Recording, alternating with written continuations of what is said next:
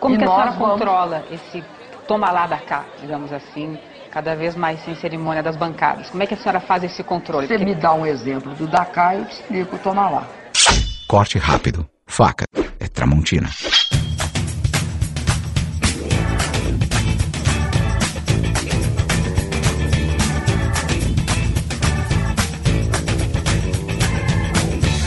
Grande Coisa. Um podcast que é bom, mas que também não é lá grande coisa.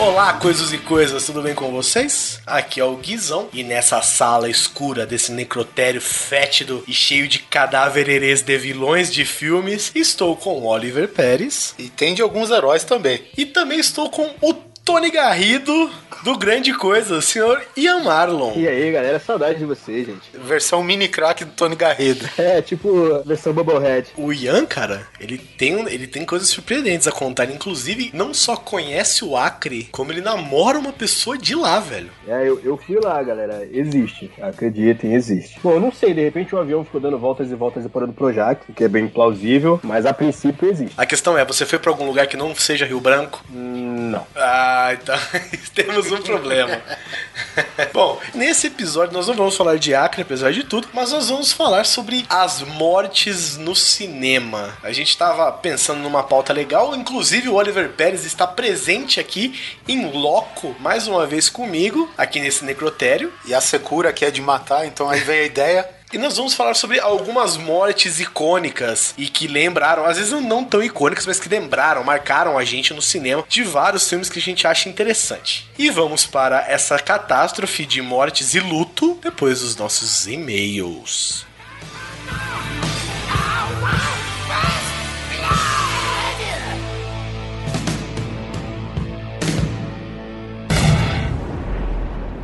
Although hibernation has been used on space this is the first time that men have been put into hibernation before the.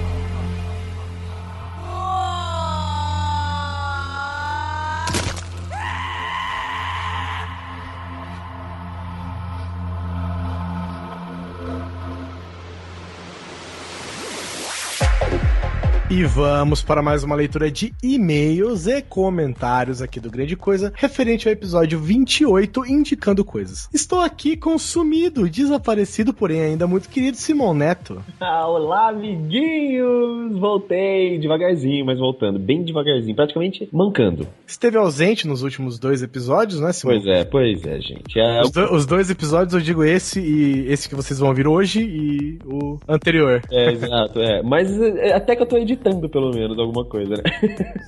Resumindo, depois de velho, resolvi aprender a andar de patins e rompi o ligamento cruzado do meu joelho esquerdo completamente. e aí, sabe como é que é, né, gente? Cirurgia, aquela patifaria toda, três horas de, operação, meter uma furadeira no meu fêmur, mas eu tô bem, tô me recuperando aí, agora já tá dando pra voltar a gravar. Obrigado pelo carinho aí de muita gente pelo Facebook que me acompanha.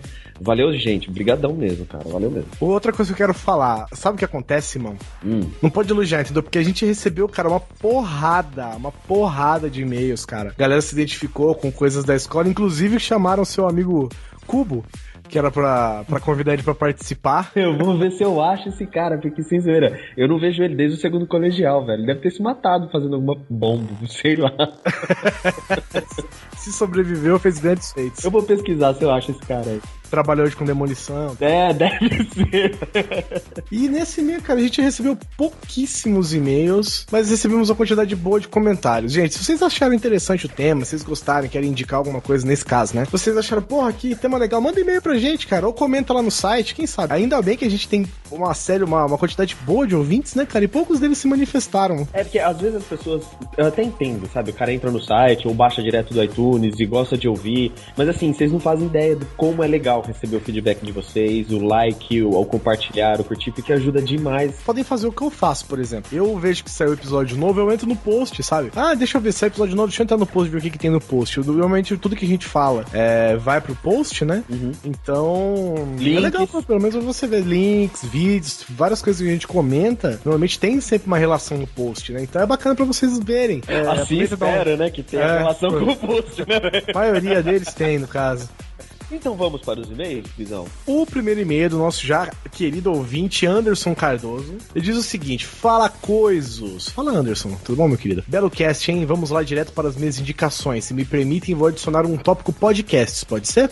Pode. Seriado. Primeval. É o nome de uma série baseada em um tema um pouco, um tema pouco comum em séries: dinossauros e viagem no tempo. Brechas temporais chamadas de anomalias que por vezes se abrem e transportam ou atraem os dinossauros de, de alguma forma para fora, para o nosso tempo. Nisso, um grupo especializado se junta para defender e conter essas falhas. Entre a primeira e a segunda temporada, há muitos plot twists que vale bastante a pena ver. São quatro temporadas e para quem não conhece, não procurem pela versão atual, que chama Primeval New World. Não sei se é assim que se pronuncia World, mas eu gosto de falar World porque dá um negocinho no L quando a gente fala World. É, mas pro brasileiro é difícil falar world. world. É. Ah, vocês entenderam. Assista o original de 2007. The IT Crowd. Cara, IT Crowd. Ô Anderson, pode deixar que IT Crowd eu falo.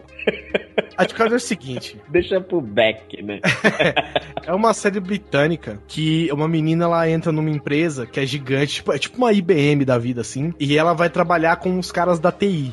Tá ligado? Aí ela, é o seguinte, ela chega vai falar, sei lá, com o presidente no, na, na cobertura, né, da, do prédio e tal. Ele fala, ah, então você vai descer lá falar com os meninos. Ela pega o elevador, cara, ela vai descendo, tipo, é, sei lá, tava no 20. Aí vai lá, 3, 2, 1, 0, menos 1, menos 2, menos 3, menos 4. Aí chega na sala dos caras, tá ligado? É, menos whatever. É, os caras ficam num puto num subsolo, assim. Uhum. Aí, são dois, aí são dois carinhas. Um é meio. Um é meio normalzão, assim, só faz uns comentários engraçaralhos. O outro é um neguinho, cara. E ele tem um cabelo, tipo um Black Power, só que o Black Power dele tem um corte no meio, assim, que faz um L na cabeça. A série é muito louca, velho. A série é muito louca. Os caras são responsáveis pela TI. E aí tem um episódio que eu acho demais que os caras acham o, o, o, o servidor fica lá na sala deles, né? E eles. A menina entra na sala do servidor, pra ela não entrar na sala do servidor. Ela entra, tem um cara, tipo um vampiro que mora lá dentro, tá ligado?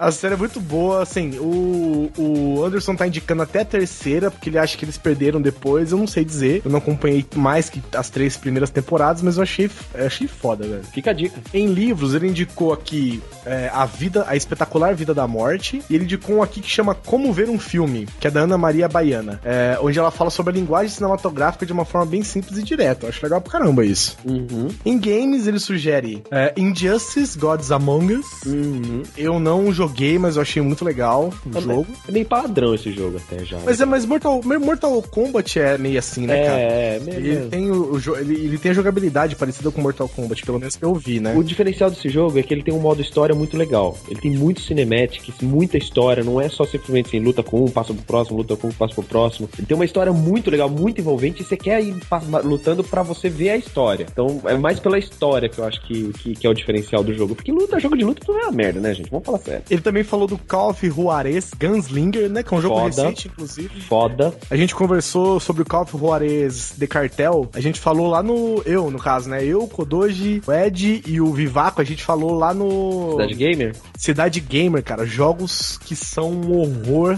Vai ter o link aqui no post, cara. A gente falou muita bagaceira, velho. Muita bagaceira. Eles fizeram pra comemorar o, o 13 de. Sexta-feira 13, né? É, é Então a eu gente vi. já eu vi. falou sobre jogos que são o horror. O horror.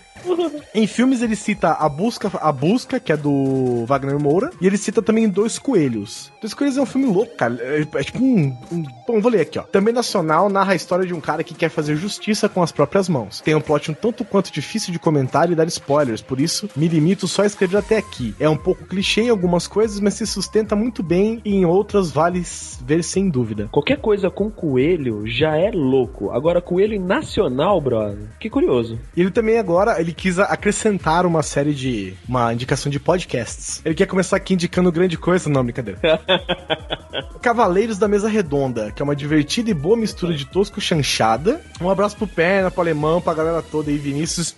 Beijo pra vocês, meus queridos. É, merece uma menção, pois é um podcast esforçado e de boa qualidade sonora, com pautas super legais. Ele também indica o Super Controle, o Super Controle eu conheço, o cast dos meus chapas, de Carlos Barbosa, do Rio Grande do Sul. Eles falam de novidades do mundo dos games e o que estão jogando fazem também disputas, apostas no mundo dos games de uma maneira bem divertida e dinâmica, com um sotaque característico do sul e o humor e conhecimento vai muito além. Ouçam. Aerolitos, podcast do Léo Brusque. Léo Brusque, nosso amigo Léo Brusque, comenta sempre aqui com a gente e trata de vários assuntos do nosso cotidiano com muito bom humor e descontração. Olha só, cara, ele, ele tem tipo uma micro resenha pra todos, né? É, então. Tem o mais sensacional feedback da podosfera brasileira. Ouçam. Praticamente o cara é um gerador aleatório de sessão da tarde, pra genérico. Muito bom. E também indica por último aqui o Muamba Cast, mais de utilidade pública. E a pauta sempre são, tipo, as compras virtuais da galera, tanto no exterior quanto aqui no Brasil. Eles têm 15 casts por enquanto, né, até o momento. E eles dão indicação de lojas, vendedores, lugares e serviços bons e ruins pra compra. Ó, isso é interessante. Caramba, velho. Ganhou ouvinte essa turma aí. Isso é interessantíssimo. Bom, é isso. Cast de indicações são sempre muito bons. Valeu, galera. Desculpa o tamanho das indicações e tenho muito mais, mas guardei para um próximo programa se houver. Anderson Cardoso, 29 anitos, analista de sistemas, São Paulo, Capitólia. Quem manda aqui o próximo e-mail é mail. É Jonathan Vieira, 17 anichos, São Pablo, Capitólia. O Jonathan é ouvinte novo, cara. Ele o quê? Ouvinte novo. Ah, é ouvinte novo? Oh, meu querido, muito prazer em conhecê-lo, tá? Obrigado pelo e-mail. E aí, coisos? Esse é o primeiro que mando pra vocês. Conheci vocês através do Tourinho, via Facebook. Assim que eu escutei o GC28, foi amor à primeira vista. Desde então, venho escutando dos os GCs. A todos os GCs. Deve ser isso. Ah, seja no trabalho que eu mega erro, pois sempre tenho ataque de risos descontrolado. Pô, obrigado. Ou até em casa, Eu não, enfim. sei- eu, eu não sei se, por exemplo, um ataque de riso é, é um elogio, cara. É lógico que é um elogio, velho. Você tá tirando. É, mas não sei porque, sei lá, porque tipo assim, ele falou, ó. Ó, que nem aqui, ó, seja no trabalho, que eu sempre, que eu mega erro, pois sempre tem ataques de, tipo, a gente, o cara erra no trabalho, será que isso é um elogio? Tipo, ó, tem ataque É, de riso, vocês fazem eu fazer meu trabalho errado. É lógico que é um elogio. Se ele for demitido, é o maior elogio de todos. Ah, fala o seguinte, uma coisa legal pra você fazer também, baixa é? toda essa coisa e põe numa pasta compartilhada pra galera aí ouvir. Enfim, a minha recomendação é de um livro chamado A Espetacular Vida da Morte. Esse livro traz a história do desastrado jornalista Horácio Portobello, que após ter sua carreira completamente destruída pelo seu vingativo ex-editor, olha aí, é obrigado a iniciar uma promissora e duradoura rotina como vendedor de cachorros quentes. Ó, vou te falar, cara, todos os editores são vingativos. né? Quem edita, quem edita tem ódio no coração. É o que eu digo, vamos lá. É, não, e é legal que eu tô agora, não sei se as pessoas sabem, acho que não devo ter falado, mas eu tô fazendo faculdade de jornalismo, né? Resolvi estudar de novo. E vendo esse livro aqui que o cara larga isso pra ser vendedor de cachorro quente. Quando em um belo dia ele recebe a visita da morte, o Horácio tem a incrível missão de fazer a biografia da morte. Que por acaso não é como todo mundo pensa. E ah, que legal. Pô, vou ler esse negócio, hein? interessante, fiquei, fiquei interessado. Vamos. É, eu vou deixar aqui no link a resenha desse livro que o nosso querido PH Santos. PH Santos. PH Santos mandou pra. Ele fez, né, lá no Iradex. Uhum. E eu vou deixar aqui na, no post aqui pra vocês darem uma olhada no review do nosso É. querido PH sobre o, fio, sobre o livro A Espetacular Vida de la Muerte. E é muito obrigado, Jonathan Vieira! Exclamação sem espaço. Vamos para os comentários do nosso episódio? Vamos lá. O primeiro é pro nosso amigo Bispo, nosso querido brother in arms aqui. O primeiro a comentar falou podcast de indicações, saiu mais cedo, maravilha. Segundo comentário, Skazinski. Adoro falar o nome desse cara, velho. Opa, baixando. Vocês, indicar, vocês indicam podcast também? Tem um certo grande coisa aí. Aí, ó. São bonzinhos, mas não são grande coisa não, viu? É. o Bairus que mandou o seguinte, se vocês acham que a Paula Toller toma banho na fonte da juventude, olha essa mulher. Cara, ele mandou uma mulher que chama Zhang Tinchuan. Ela tem, tipo assim, 99 anos e parece que tem 14, velho. É inacreditável. Ô, louco, pô. Sério? Você acha que tem 20 anos essa mulher? Ela tem 41 ou 90 e poucos, louco. É, é exagero também, né? É, tá, tudo bem, né, mas... Próximo comentário aqui, depois do Bairus, nós temos o Bairus de novo, mandando um baita de um comentário gigantão, indicando várias coisas. É, ele indicou, na verdade, é uma série que chama Utopia. Isso, Utopia, ele descreveu legal, não vou ler tudo aqui, gente, acessa lá site, dá uma olhadinha, mas assim, até o Visão ficou interessado em tudo. Né? É, ele só, come... ele só precisou escrever o seguinte pra mim: é uma série britânica que é polêmica pela violência. Pra você ter uma ideia, uma criança mata um cara com uma calibre 12. Tá, valeu, já vou assistir. é suficiente. O nosso querido Luiz Butz, que achou a vinheta desse episódio uma das bem mais. As das, que achou uma das. A vin... Ô, caralho. Nossa, Guizão? Um abraço pro Luiz Butz, que achou a, a vírgula sonora desse episódio uma das mais bem produzidas da história dos podcasts. Muito bom, muito bom. E também temos aqui Jorge Macubex. Será que o sobrenome dele é isso mesmo, cara? Ou é tudo? Ah, eu não sei, depois que Kio é Caio, eu já não sei de mais nada nessa vida. Ele diz: muita correria aqui no trampo, só deu tempo de baixar o cast agora. Mas o legal é que na minha dash dashboard a vitrine do cast está indicando o cast 025. É, exatamente, porque agora na, na sidebar do nosso, do nosso site tem uma, uma- um widget de podcast randômico. E como esse, esse podcast, a vitrine dele é um cara apontando pra esquerda, ele aponta pra algum podcast ali. Essa, essa foi uma jogada, viu? Isso aí foi de propósito. Um abraço pro nosso querido amigo Almighty, lá do Pod Trash. Ah, opa, não sabia que já tinham lançado o quinto episódio do Vai Ser. Inclusive, Almighty, só lançaram até o quinto, velho. Não sai mais esse episódio, esses caras. Eles mandam bem demais e melhoraram os Cavaleiros do Zodíaco em 9 mil por cento, pois sabemos o quão ruim é o anime. Assine embaixo e dou fé. Depois nós temos aqui Matheus. Cara, que bela surpresa. Encontrei vocês no iTunes quando sem querer deletei o feed do MRG. Sempre que entro na seção de podcasts, dou uma olhada nos podcasts relacionados. Pensei que fosse um podcast pequeno, que estava começando agora, baixei, coloquei no celular, fui escutar sem nenhuma expectativa. Quando menos espero, percebo que é a galera do Nerd Drops, minha cabeça cabum. Vocês estão de parabéns, agora é correr para baixar todos os episódios e fazer maratona. Vocês alegraram minha sexta-feira 13, obrigado e nós que agradecemos, Matheus. Sim. Olha só que cabalístico, né, cara? Sexta-feira 13, o cara perdeu a. O feed a- da MRG. O feed da MRG, dos matadores de robô gigantes. Aí ele foi procurar no iTunes, achou grande coisa lá, falou: Porra, quem que é esses caras? Nunca ouvi falar, vamos ver, se- vamos ver, vamos ver. Vai que é alguma coisa, né? Porque a gente é honesto, pelo menos na vitrine, né? Porque é um podcast que é bom, mas que também não é uma grande coisa. Então a gente também não quer. Não quer é, enganar ninguém, né? Exatamente. Honesto, honesto, honestidade vale a pena. E é por isso, gente, que é, é- é, a gente. Por isso que eu peço sempre pra vocês colocarem, é, ranquear a gente. Darem um review pra gente lá, porque a gente sempre vai aparecendo, tá vendo? Todo episódio, praticamente, eu conto de alguém que ou reencontrou a gente, ou conheceu a gente pelo iTunes, cara. Olha só que bacana. E aí, também, só lembrando, muita gente que é do Nerd Drops, que gostava de ouvir o Nerd Drops, não sabe que o grande coisa tá aí. Né? Então, assim, se você conhece alguém que gostava do Nerd Drops e tal, dá um toque pro cara, avisa que a turma voltou, aquela coisa toda, sabe? Então, vamos lá. O próximo aqui é do Kill72, salve coisada. Coisaiada, gostei. A Carol está certa. Aliás, parabéns pra Carol. Gostei muito dela lendo. Eu acho que sensacional, Carol. Parabéns, gostei bastante.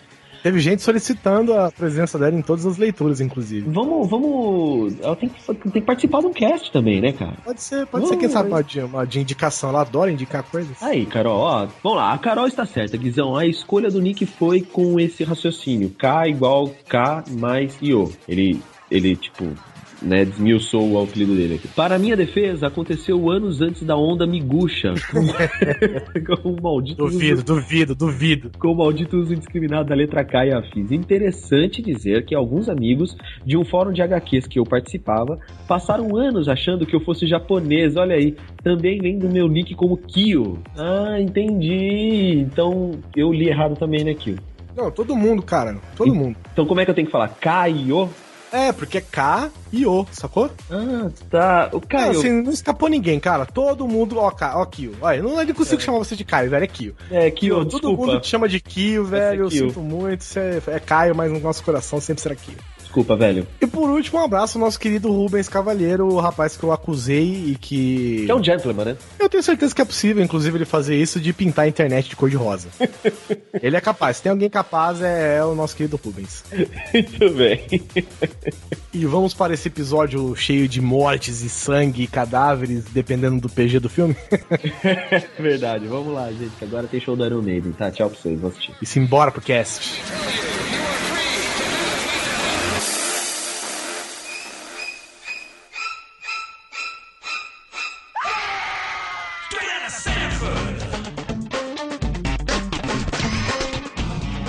Estamos de volta. Deixa eu falar baixo. Ah, não, tá todo mundo morto, não precisa falar baixo. Não vai acordar. Espero que não acorde ninguém, né? Todo mundo meio morto é outro filme dessa dupla.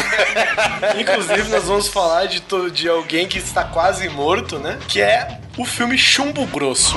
Fuzz. Got a mustache. I know. Hot Fuzz, né? Em inglês, o filme é de 2007. Que puta filme, vocês já viram, né? Todo mundo viu? Eu vi e eu tenho a dizer que é o tipo de comédia gore. Assim, eu não sei se vocês já assistiram Shaun of the Dead, que é o Todo Mundo Quase Morto. É da mesma dupla, né? O Nick Frost e o Simon Pegg. Esse filme fa- fala do seguinte: é, o Simon Pegg, ele é um policial desses linha dura, assim, tipo, não pode ver menor de idade bebendo. É o juiz dread da realidade. Exatamente, o juiz da realidade. O cara é tão fodido que ele acaba indo pra uma cidade só pra. Tipo, o nego quer distância dele lá, porque ele, só, ele é muito justo. Na, ver- na verdade, ele é tão bom que faz toda a força policial de Londres parecer mal. Exatamente. Então ele tem, digamos assim, uma convocação, digamos, meio que voluntária, entre É. aspas, né? O É, cara. Pra uma cidadezinha qualquer no meio da Inglaterra. E ele vai lá fazer o trabalho de policial, claro. E lá é uma cidade que é o seguinte: tipo, há 30 anos não tem nenhum assassinato. Só que tem muitas mortes que são acidentais. E elas são, tipo, acidentais demais. Tipo, a jardineira morreu com A tesoura de... a tesoura de jardinagem enfiada nas costas. E ficou como um acidente no reporte da polícia, tá ligado? É, e tem outra, tem aquela que o, um pedaço, acho que de uma capela Isso, a gigante. ponta, a ponta da capela. Isso, é aquelas pontas, né? Aquelas... É, a capela gótica e tal. Exatamente. E ela simplesmente cai, porque ela é uma ponta, né, cara? E é tipo como se fosse uma pirâmide comprida. E ela cai, cara, assim, bem na cabeça. Tipo, imagina, é, é o, é o carinha do Silent Hill, só que não, ao contrário, sabe? Não é o Pyramid Head, é Pyramid in Head, né? E esse, cara, esse filme é muito louco porque tem, envolve uma seita, envolve um monte de coisa que a cidade aparentemente é normal, mas não é, porque essas mortes, cara, não são facilmente explicáveis, já que é difícil uma pessoa acidentalmente cair de costas numa tesoura de jardinagem. Sim, e tipo, um acidente de carro não muito grave decapitar gravemente duas Isso. pessoas com um corte limpo, seco, pá, sabe? Não quebrou, tipo, nem os vidros do carro direito. Acontecer? Ah, cara, com o carro quase inteiro não, né, velho?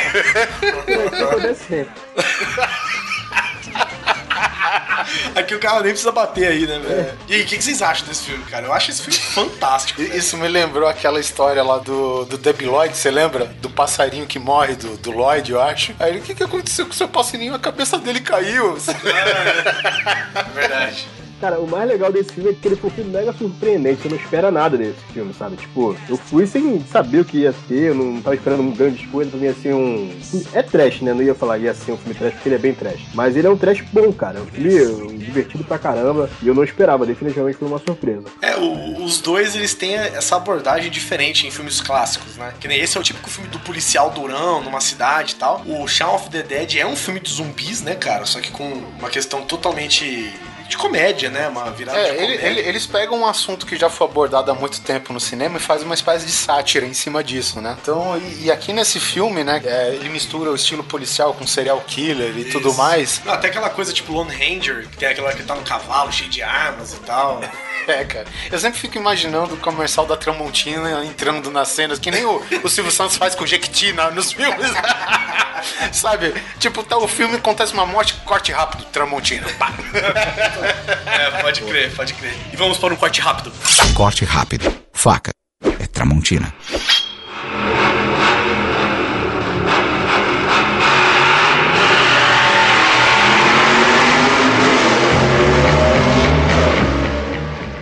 Cara, outro filme que a gente tem aqui na nossa lista é o Death Proof, ou Prova de Morte. A prova de morte, né?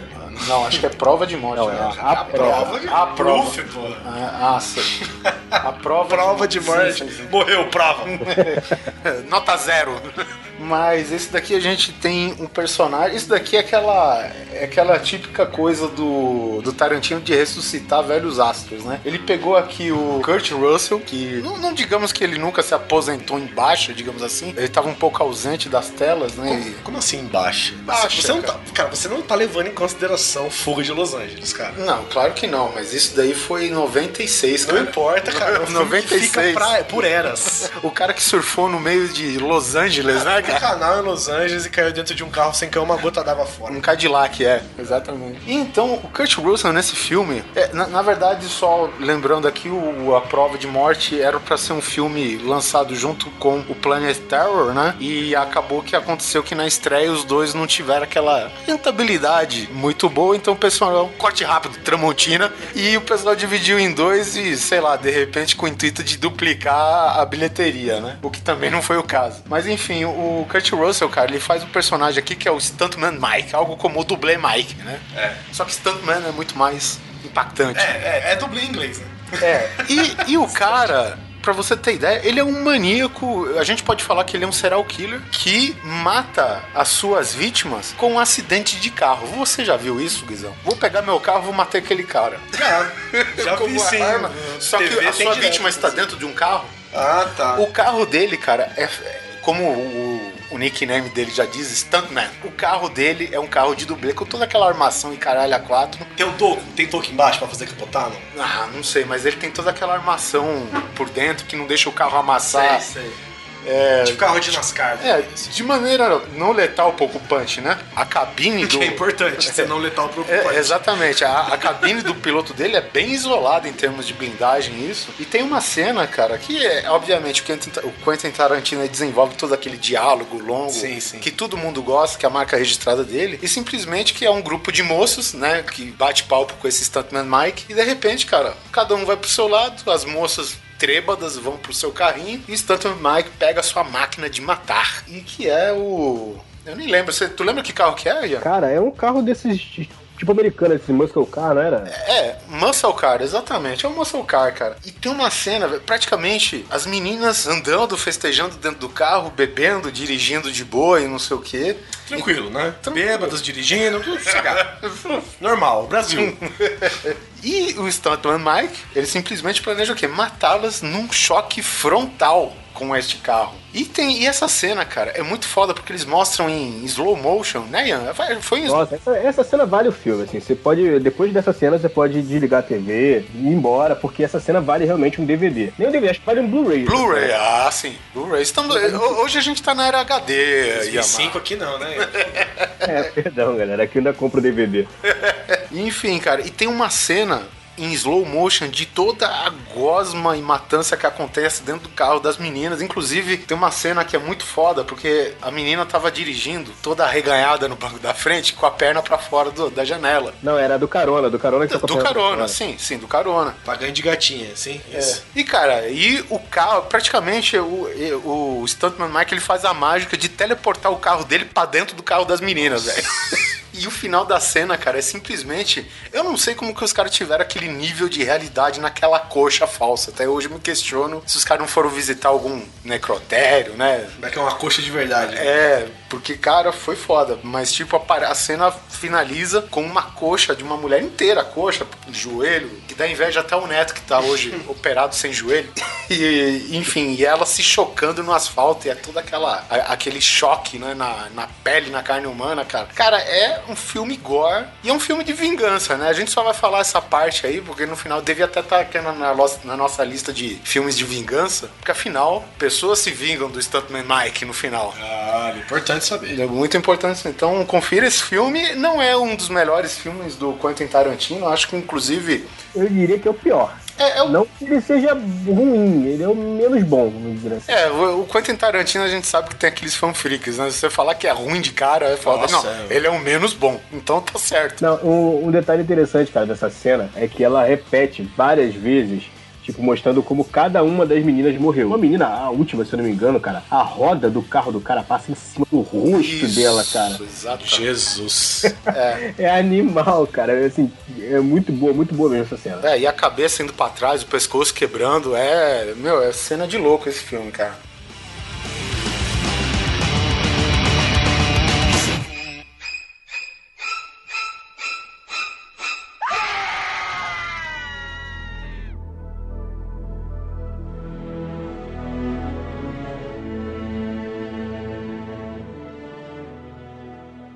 A nossa próxima morte é do filme Deep Blue Sea, que é do fundo do mar, né? Pra quem não sabe, que é de 1999. Bom, o filme, cara, é uma bosta. Ele consiste no seguinte: os caras pegam os Ele tubarões. consiste em tubarões que nadam de ré. É, eles o- Que ele- isso? Eu não lembro. Tem, pô, tem. Tem tubarões que se vingam, tipo, jogam o cara acorrentado numa. Numa maca. no- numa maca, num vidro. E o que, que eles fazem? Se eu não me engano, eles querem curar o Alzheimer com alguma enzima no cérebro do tubarão. Então eles desenvolvem tubarões com cérebros maiores, ou seja, cérebros maiores teoricamente representam mais inteligência. É, o tubarão já não é o animal, assim, um dos mais perigosos da Terra, então por que não? Vamos deixar Vamos ele deixar mais ele inteligente, é. Por que não? Guizão, é sério que você sabe, lembra disso tudo do filme? Você tá lendo em algum lugar? Hum, Não, Esse filme tá tão vivo na tua memória assim, cara. Opa! Nossa, eu não lembro de nada desse filme. A não ser essa morte que a gente vai falar. E aí tem lá, né, o cozinheiro, é o Cool J. que é, é, é o Cool J, que tem um papagaio, né? Se não Tem um engano, Tem um papagaio. papagaio. Aí tem a- e eles trabalham numa estação, né, subaquática. Uma estação gigante, velho. Uma coisa de louco, assim, tipo aquela cidade do. Waterworld, né? O que sobrou do Waterworld, eles construíram o laboratório em cima pra aproveitar o cenário. Cileb 2021.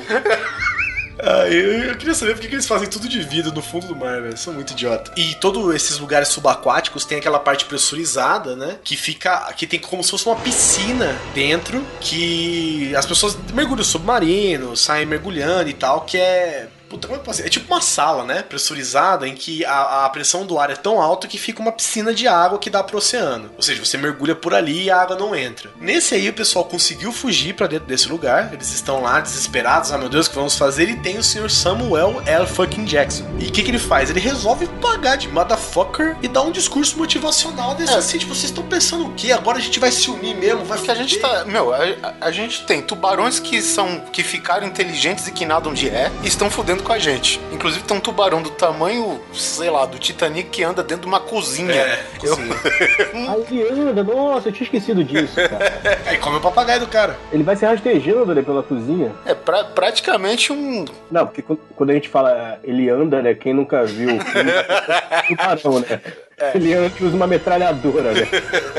É o tubarão. É, ele é o do, filme do Austin Powers, essa porra, né? Mas enfim, o que é interessante, cara, é que a cena, ele. Ok, o filme é uma bosta, mas você meio que tem uma imersão no monólogo que o Samuel Jackson faz. Que a galera, pô, tamo na merda, tamo no fundo do mar, os tubarão que nada de ré quer pegar a gente, e a gente tá sem nada, tem certo assim, oxigênio, o tubarão jogou um cara na maca no vidro pra arrebentar e não sei o que. E o Samuel Jackson, o cara simplesmente chega, porra, cara, não é assim que se faz, pô. Bota a pica na mesa e fala, É. não, ó. Nós somos mais inteligentes, porra. Nós somos fodas. Nós vamos matar, nós vamos nos superar. O tubarão pegou, acabou. Samuel Jackson. Porque é o tipo de discurso, quem, né, tá acostumado a ver esses filmes assim de ação, essas coisas, é o tipo de discurso que muda o filme, entendeu? É o tipo de discurso que, a partir do momento que o cara faz isso, velho, é, guerra, todo mundo resolve o, problema. O Michael Bay, nesse momento, ele estaria filmando os caras que estavam com a moral baixa, em câmera lenta, os caras se reerguendo, fazendo cara de 360, galã, 360. Ah, E falando em Samuel L. Jackson, é o mesmo tipo de discurso que ele deu no Vingadores, quando morreu o agente Coulson. Exatamente. Na verdade, ele saiu desse filme e só vê que ele perdeu o olho só, né? Já tão O tubarão pegou de raspão, na verdade. Não, mas a cena é boa porque é um puta susto, você não tá esperando, cara. Tá no meio do mega discurso lá e o tubarão growl de uma vez só. o tubarão tá é- tipo é, um- é bem, bem assustador mesmo, que você não tá esperando aquilo. O tubarão sai fora d'água, mas, tipo assim, ele veio nadando, mirando já no Samuel Jackson. Ele, ele tem- ele tem visão raio-x, né? Porque. Ele sai da água num embalo, que assim, o Samuel é tipo, ah, que a gente. Já era, Ou- mandou o cara pra dentro d'água e acabou. O Samuel Jackson, ele é reduzido a uma mera manchinha vermelha no piso, velho. É. Uma mera manchinha vermelha CGI ainda por cima. E tipo, o mais legal, cara, tô sei, a morte foi espetacular, né? Mas a cara do pessoal, velho. E agora? Fudeu. Acabou o discurso. Eles estavam já. era- faltava aquele suspiro, sabe? E- é Renovador, sabe? O cara, ia, o cara tava puxando o ar, tipo, caralho. Acabou, velho. Simplesmente mostra que você não vai vencer os tubarões a partir dali, entendeu? Aí, velho, aí é. Pega pra capar e vai que skin. Isso, isso daí é que nem o hino do 15 de Piracicaba. Abre a porteira. Acabou. Porteira.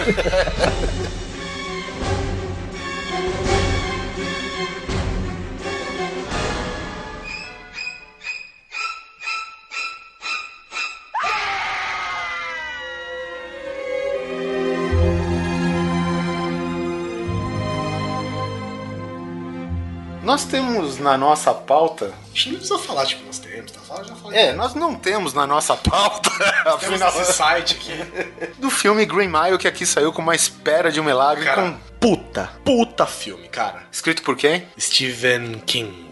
Que Steve? Eu não me conformo que Stephen se, se pronuncie Steven. Sinto muito, mas é assim, viu, gente? Vocês que pronunciaram Stephen a vida inteira, vocês estão todos errados. Bom, o, li- Cadê seu Deus agora? é, o livro do rei Stefano. é, o filme adaptado do livro do rei Stefano conta a história de, simplesmente de um cara injustamente preso que podia fazer coisas miraculosas, libertando as pessoas de maus físicos e eu acredito que de outras coisas também. É, o- é o John Coffey. O John que Que se fala igual, mas não escreve não. A gente tem aqui no outro lado da linha o representante da ONU, Cofinha não. Café pequeno. O negócio é o seguinte: o filme se trata do corredor da morte, né? De uma cadeia da década de 20, década de 30. As pessoas ficam. São os, os condenados que são condenados à morte. Então você já percebe aquele. aquela questão assim, tipo, já tem um negro, né? Tem um estrangeiro, pobres, assim, em geral. Só que esses caras eles são muito respeitosos com as pessoas que vão morrer, né? Afinal de contas, elas vão morrer. Então eles tratam de um jeito mais respeitoso. Década de 20, isso daí tá em extinção hoje, né? É, não, tipo assim, ele- eles, eles já tratam de um jeito muito pra frentex, né? Assim. É, porque, digamos assim, época, né? se você tá condenado, eu acredito que o pior de tudo é, ok, tem ó, o fator morte, mas acho que o tempo que você, as vésperas que você passa antes do, da execução, né, da, da sua sentença, você tá num estresse todo dia lá e Todo de- dia. então o- a recomendação, recomendação não, a atitude moral desses guardas, né, da Milha Verde, que eles chamavam, que era o Corredor da Morte, né, é um nome mais bonito lá. É. A Milha Verde porque o corredor era verde até ele andar a cadeira elétrica. Mas é... É justamente porque, pô, os caras estão num nível de estresse muito alto, os caras estão com a morte já fungando nas costas. Então, pô, vamos tratar eles É, pelo menos com um pouco de respeito. a tal. dignidade e tal. É, Aí tem um filho de uma puta que ele é tipo assim: você sabe quem eu sou, você sabe quem é meu tio, sabe quem é meu pai. E esse cara, ele entra junto deles porque ele quer um lugar melhor e tal, mas acabam colocando ele lá, acho que pra aprender até, se eu não me engano, Sim, né? é, digamos que é um trajeto até algo maior. É, pra, é um- é- ele é uma carreira, né? Ele tá seguindo uma Isso. carreira. E até o momento em que eles vão a cadeira elétrica, a morte, todas as mortes são por cadeira elétrica. Eles têm todo o procedimento que eles ensinam para que a pessoa não sofra durante a morte, que ela tenha uma morte rápida e tal. Aí esse filho de uma puta que tá nervoso com esse personagem específico, que é o Edouard Delacroix, É, ele tá nervoso com todo mundo É, que tá ele é um preso. babaca, É um né? babaca, É, é, é um exatamente. É um ator ótimo esse Não, cara. não, não, assim, estamos, entendam mal, né? É, estamos falando do né? personagem sendo filho da puta. E, ele, e, ele é- e o ator é tão bom que você quer que o personagem morra.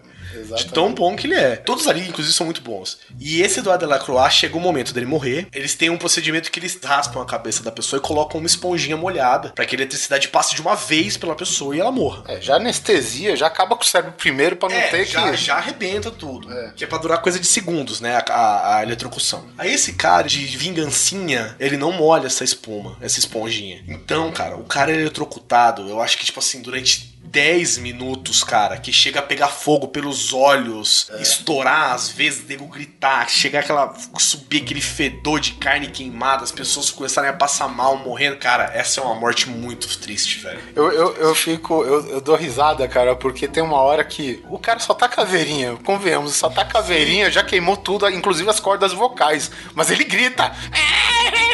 Sabe? É muito, assim, digamos, é, um, é um- uma falha palpável, né, cara? Porque o cara naquele estado não grita mais, pelo É, amor não é de uma Deus. falha, né? É um jeito Stephen King de mostrar as coisas. Sim. Né? Cara, a, grande verdade, você sente o cheiro de carne assada na sua sala. Você sente, cara. Se você rever o filme. A, a sensação de ver o filme é muito, muito tensa mesmo, essa cena. É muito ruim, cara.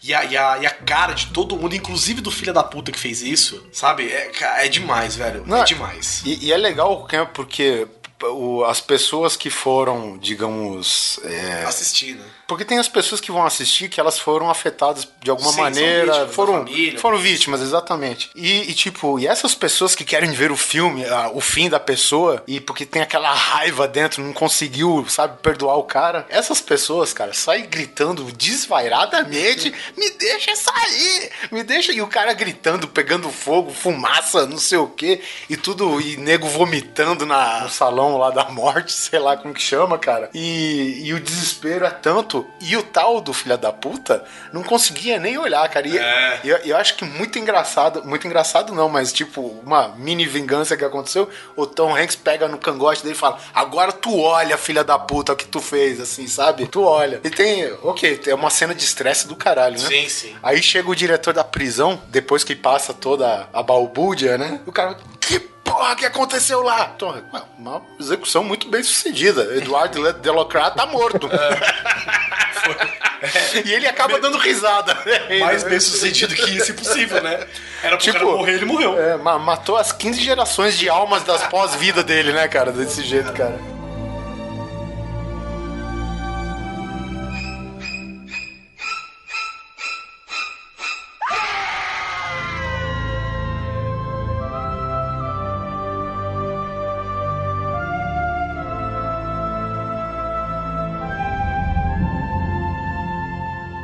Próximo filme, o ano é 1998. As vésperas do fim do mundo. Exatamente. E a gente tinha na nossa cabeça que Bruce Willis não morria. Afinal, o cara é, o cara é duro de matar. É, né? Nossa, exatamente. piada veio, né? Assim, Eu tava esperando alguém mandar. É, não, não, não é, fiz a conexão, não fiz a conexão. O Bruce Willis, ele não morre por metralhadora, não morre por atropelamento. Ele tem que aterrissar num meteoro e explodir junto com ele. É só assim você mata Bruce Willis, né? É. O Armagedon tem uma coisa boa que eu queria deixar destacado aqui, que eu falo sempre, e toda vez que aparece eu gosto de citar. The End. Não. Não.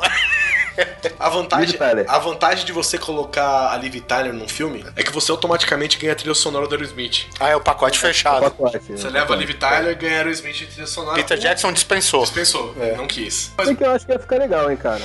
o- do que, que se trata o filme? 1998 pra... Nove... Não, 99, né? 98. O filme se trata 99, não é? Acho que é 98. Não, filme Foda-se. Bom, Não importa as vésperas do 2000 aí, né? Um meteoro do tamanho do que que é mesmo? Do Texas? Eu acredito que sim. É uma coisa Um assim, meteoro né? do tamanho de um, sei lá, velho, do Acre, já, já citado aqui que existe, resolve partir em direção à Terra e as pessoas precisam de um 1x, né, de tempo para que ele seja destruído e pelo menos ser dividido em dois pedaços para que não destrua o planeta todo. Para isso é impossível você ter ou qualquer outro tipo de destruição a partir da, a partir da Terra, né, da Terra para mísseis nucleares, essas coisas, você teria que ir lá no meteoro para destruí-lo por dentro. Então para isso contratou quem? O melhor cara de. perfurador de poços de petróleo do mundo. Ele e toda a sua equipe, né? É claro que eles fazem todo um, um plano de vida, né? Não quero pagar mais imposto, tal, tal, tal, tal. E eles vão, né? De Eles até fazem uma barganha com o governo, né? Tô Exatamente. arriscando meu rabo pra caralho. salvar o mundo por sua causa, eu quero pelo menos privilégios. Eles vão até o meteoro. Como se fosse possível, né, cara?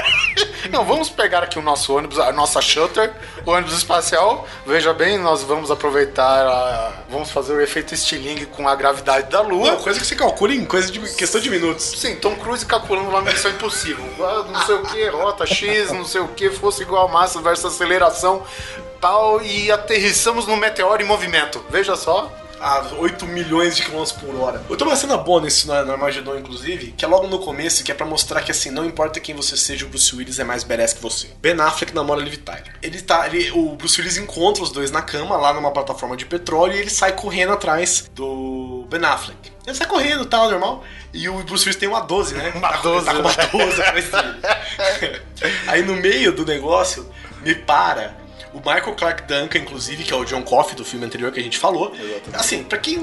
Cara, eu, eu imagino que todos vocês conheçam, gente, mas eu vou fazer que. Vou, vou dizer, vou pensar que vocês não conhecem. Michael Clark Duncan, vocês imaginam o guarda-roupa que você tem perto de você é o Michael Clark Duncan.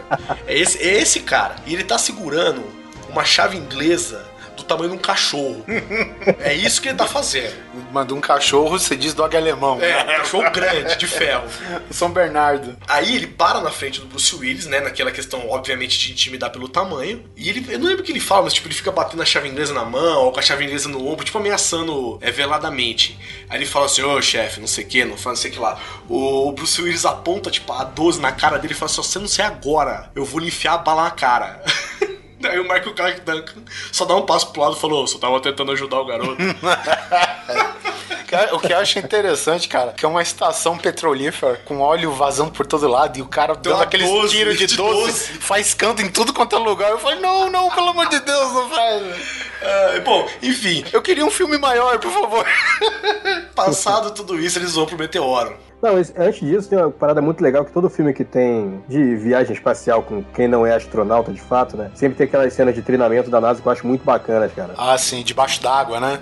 É, debaixo d'água, e a galera fazendo peripécia, alguém vomitando naquela centrífuga que eu não sei pra que que serve. Na verdade, todas as agências do governo americano, quando sabem que o Michael Bay está fazendo o filme, eles falam: Michael Bay, nós daremos a bunda pra você. Porque você pode falar o que for do Michael Bay, mas não existe cenas militares tão bonitas É, ele é bom quanto as dos filmes do, do Michael Bay. Seja Transformers, seja.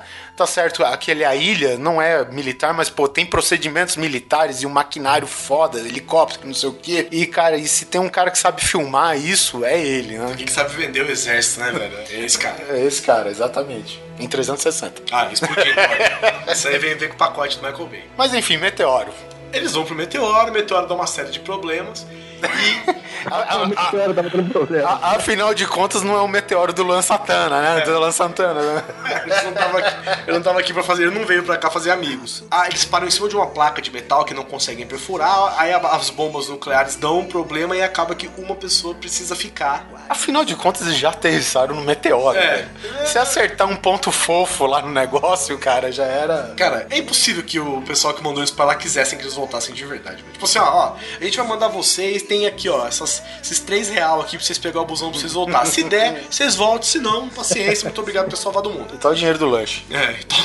Apro- apro- aproveita e pega esse russo louco na Estação Espacial Internacional, que ele pode ser de ajuda também. Já manda pro caralho junto com vocês. E fica uma luta e o Bruce Willis acaba ficando pra explodir a porra da bomba nuclear de um trilhão de megatons no asteroide. É, tem, tem todo aquele dramalhão todo. Afinal, né, eles têm que perfurar até um ponto X do meteoro. Sim.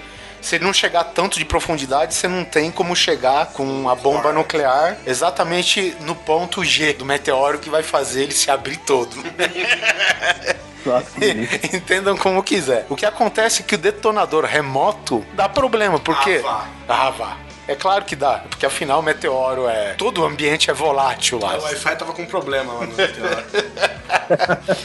Mas enfim, o controle remoto dá pau. E naquela briga toda, né? Não, eles tiram um palitinho e não sei o que, e aquele drama todo, e ficou. É porque fica o Ben Affleck, que é o namorado da filha dele, com e ele, né? Sim. Aí acaba saindo o Ben Affleck pra ele. Le- Exatamente, lembrando que ele não gosta, até então, não gosta do Ben Affleck como. É, Cunhado, não, não, não que ele não goste, é. mas ele tem aquela posição de, É, de pai, né? de pai, é. Que sai com uma 12 atirando no. Também, eu, eu também, eu também teria essa posição se eu tivesse. Uma se a minha 12. filha fosse uma das pessoas mais gostosas da Terra numa plataforma de petróleo. É, é muito genial isso, né, cara? Eu vou levar minha filha maravilhosa, linda, Liv Tyler, a morar comigo numa plataforma de petróleo. É, menina não tem nenhuma marca de graxa no corpo, nada, absolutamente nada, não tem um dedo cascudo, não tem nada. Todos aqueles homens azeitados, É. brilhantes, musculosos.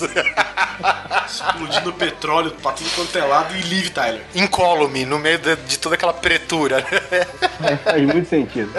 E aí tem a pegadinha do malandro, que o, o Ben Affleck tá indo. Bruce Willis já arrebenta a roupa dele, tira a pressurização, né? Eu falo, ah, tu não vai, tu vai cuidar da minha filha. Eu tava tirando de 12, mas era brincadeira, tá ligado? Sim, não, você não vai morrer, você vai voltar e cuidar da minha filha se talvez você conseguir voltar pra Terra. Bom, no final de contas tem toda aquela cena muito plástica do É, Bruce você- Willis é. conversando com a filha através do monitor. Isso. Eu acho que o Bruce Willis fala, cara, essa filha tem que ser minha, porque do Steven Tyler não pode ser, afinal de contas. e enfim, cara, depois de muito sufoco e pedras caindo, afinal ele é duro de matar, tinha que acontecer várias paradas, ele consegue apertar o botão, explodir a bomba e soltar vários flashes de lembranças. Legal que os flashes são vistos em todos os lados do planeta. Tá Exatamente. de dia no planeta inteiro É, nessa Ma- hora. Michael Bay, né, cara? Michael Bay ele tinha que dar uma, É, tá. uma Mas- beirada. É, mas o filme não é ruim, não. O filme é bom. É, é Guilty Pleasure. Guilty Pleasure. A gente sabe que é ruim, mas é bom.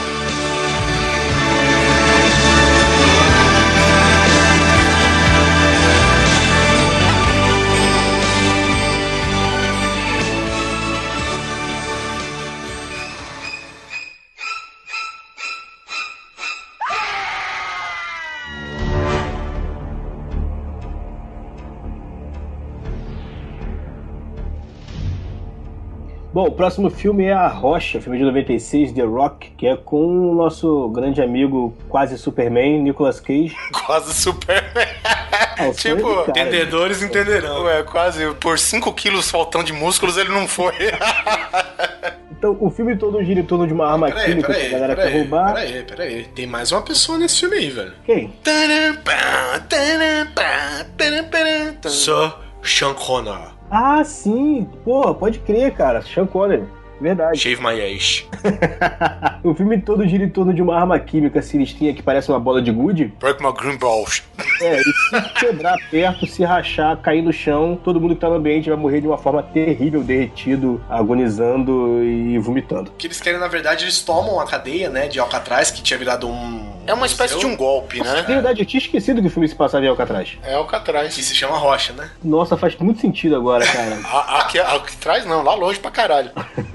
É como se fosse um golpe militar, Isso, né? são fuzileiros navais que invadem Alcatraz e pretendem lançar mísseis com essa arma química em, em pontos estratégicos da cidade. Fica na Baía de São Francisco, aí eles precisam de alguém que possa entrar na surdina e tal, e aí que entra o Mr. Sean Connor, que já, já, já escapou, né, de Alcatraz. Ele é o cara que, tipo, se o mundo tem vários segredos, ele sabe de todos. É, ele é, o, ele é o escapista, né, escapista. É, como na lenda que o governo tenta criar na imagem de Alcatraz que ninguém nunca conseguiu escapar, então eles mantêm o Sean Connery preso na surdina, sem direito, sem nada, pra, pra, pra que a história não vaze, afinal de contas, ela é famosa por ninguém nunca Ter escapado ter escapado com vida, pelo menos. né? Só Clint Eastwood. E ele, mais um grupo pequeno de soldados, né, de, de, de Navy SEALs, vão com o Nicolas Cage, que é um especialista em armas químicas, para tentar desarmar essas bombas, para que elas ou caiam no lugar errado ou que simplesmente não sejam lançadas. Não, galera, sério, vocês estão lendo de algum lugar, não é possível que vocês tenham uma memória tão boa pra filme, cara. Não é possível, eu não tô acreditando, cara. Aqui, esses filmes marcaram a nossa vida, meu Cara, amigo. você você lembra do filme inteiro. Mas enfim, resumindo, Nicolas Cage desativa a maioria e eu sei que ele briga com o último soldado de- desse, digamos, golpe em termos militar. E existe uma cena fantástica porque, assim, a lenda que eles criam no filme é que você toma uma injeção no seu. Não deve ser epinefrina. É epinefrina? Não. É, é, direto no coração. É, mas e, tipo, e ela faz o corpo lutar. Bom, suspensão de descrença. Enfim, e. Não, mas tem que ser assim, tipo, segundos depois. É, quando o invólucro desse conteúdo É, é que essas bombinhas são bolinhas de vidro com esse reagente químico dentro deles. É, ela, na verdade, na realidade, nunca seriam bolinhas de vidro. Elas são feitas fotogen... como que é? Foto... Fotogenicamente. fotogenicamente pra ficar boas em filmes, É, né? Porra, bolinhas verdes ressaltando naquela coisa. que acho que é do Não, Michael presas Bay em também, né? cordinhas, né, velho? Tipo, quem que prende Não. uma bomba tão frágil desse jeito? velho?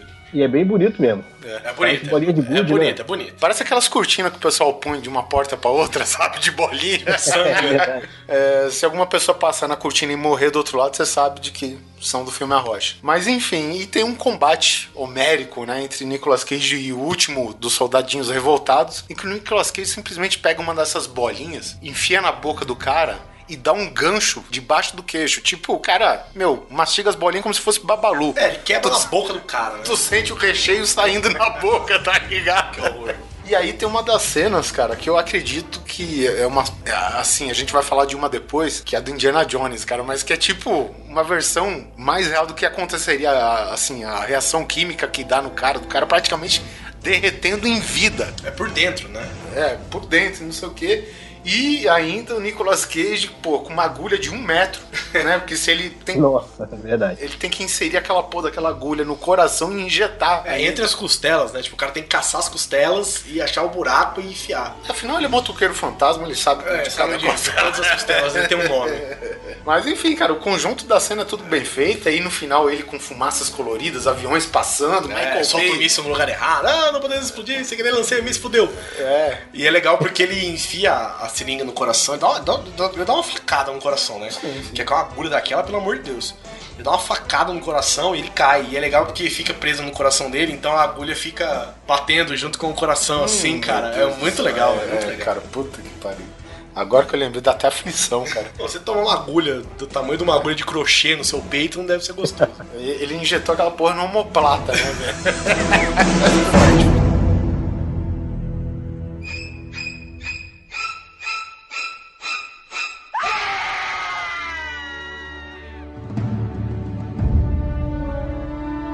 E a Marlon? Diga lá. Você que quer mudar sempre o destino final do senhor William Wallace. Ah, sim, cara. Esse filme é muito triste pra mim, cara. Eu já revi esse filme umas 10. Vamos lá, né? O Coração Valente, Braveheart. Eu já devo ter revisto esse filme. Acho que eu vejo ele todo ano, no mínimo uma vez. E toda vez que eu vejo, eu falo, puta, agora não vai, ele não vai morrer, né? O final dessa vez vai ser diferente. É, afinal, Agora, versão do ah, diretor. de novo. Pô, eu já vi várias, toda essa esperança, cara. Eu acho que ainda vou achar alguma versão. De, de repente a versão do Mel Gibson, né? Você faz uma edição, você mistura os filmes Braveheart com Mad Max, aí ele sai vivo no final. É verdade, cara, é uma boa. Alguém já tem que ter feito isso. Aí, tipo, né, você faz um corte ele sai ao pôr do sol com uma cana 12 nas costas e aquele cabelão, aquele mullet dele. Um carro, muscle car lá. Ah, alguém já deve ter feito isso, com certeza. A gente tá falando de Coração Valente, né? O primeiro e único Braveheart, que conta a história, né, entre aspas, real, né? De William Wallace, que conseguiu a independência da, da Escócia. Nunca conseguiu, ele abriu o caminho pra isso. É, abriu o caminho pra isso, né? E ele morre, né? Morre bonitamente, né, cara?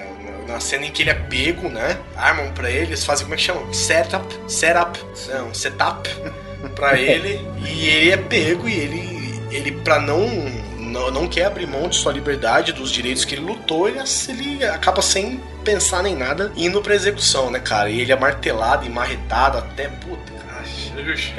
O que eu acho engraçado é que essa cena, ela é super violenta, sem mostrar absolutamente mostra nada, nada, do que nada. o cara tá fazendo, porque ele mostra só do pescoço pra cima. E tu sabe que o cara tá fazendo, é, né, se é que existe alguém que não tenha visto, ele é mais ou menos, ele é preso num- numa espécie de, de crucifixo, só que na horizontal. Enquanto isso, o Inquisidor, com toda aquela sua vasta gama de ferramentas bonitas, Essas que só a morte pode proporcionar pra você. Exatamente. E o cara pede praticamente pra ele, assim, digamos, deixar a ideologia dele de lado e ele abraçar os ideais do- dos opressores, né? E aí os caras matam ele na hora sem dor.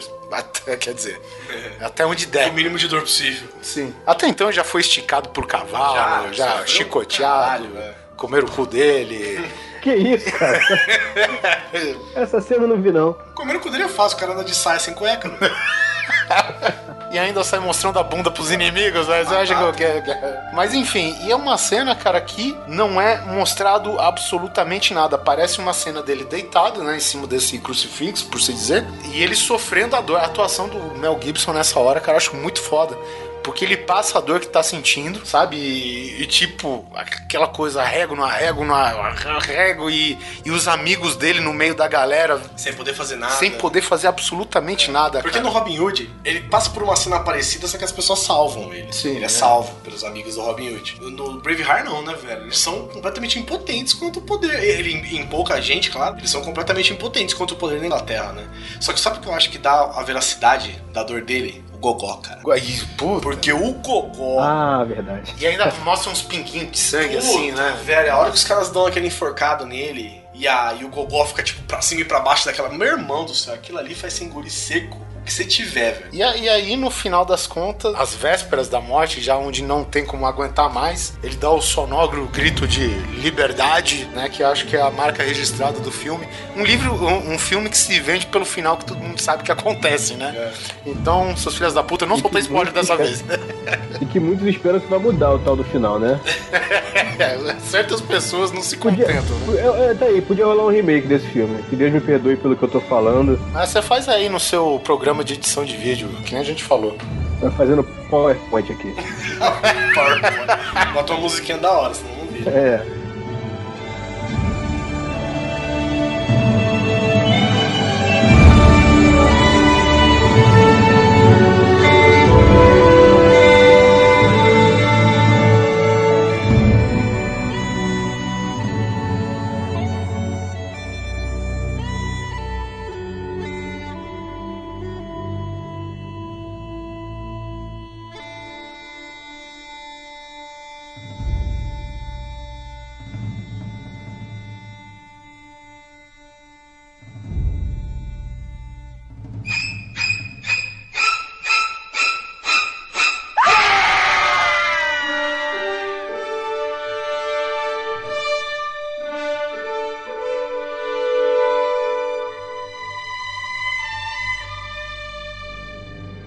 total. Stallone, é, ainda 1992. 1992, alguns aninhos atrás. O que, que teve nessa época aí? 92 teve Terminator, caralho. Porra, Terminator acho que é final de 91, né? É, é um de 91 que eu lembro, viu? Eu tava É. falando de 92, eu não lembrava desse.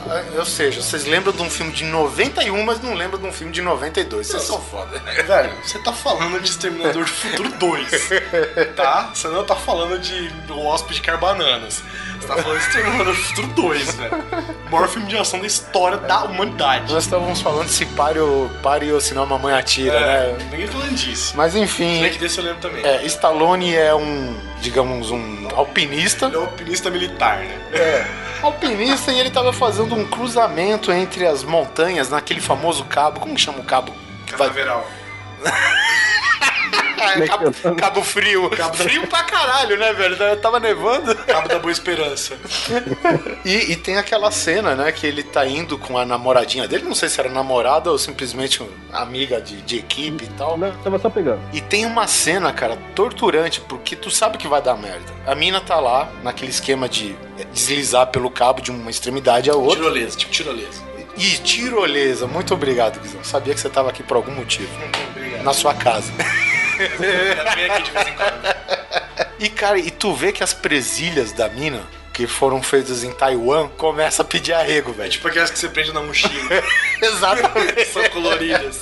E elas começam a entortar, velho. E o público fica, não, não, não, não sei o que. É o típico de filme que nem o, o Ian quer mudar o final do Braveheart, eu quero mudar o começo, tá ligado? Mas enfim. Eu queria mudar esse filme, ele podia ser um Rambo. É, mas e aí tem a cena em que a um bilhão de metros do chão, no caso é pés, né? Já nessa unidade de medida. Os Estados Unidos jamais vai usar metros do chão, né? Sim, é, é claro. Arrebenta toda a suspensão que a mulher tinha no cabo, arrebenta e o Stallone pega na mão. E aquela cena do Stallone segurando as artérias do Stallone arrebentando, que já não dava pra, né? E, e, cara, aquela cena da mão da mina deslizando devagarinho, cara. E até que a mina cai, velho. O Stallone não consegue segurar, velho. E a mina cai que nem o coiote do Papaléguas, tá ligado?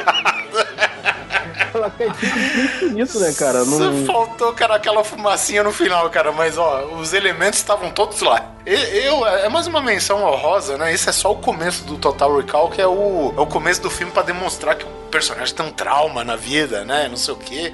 E que ele precisa se superar. Oi? Total Recall não, cara. Risco total. É, tinha algum total no nome. e, enfim, mas compensa, cara. Essa cena é bem tensa, cara. Quem não viu, assista.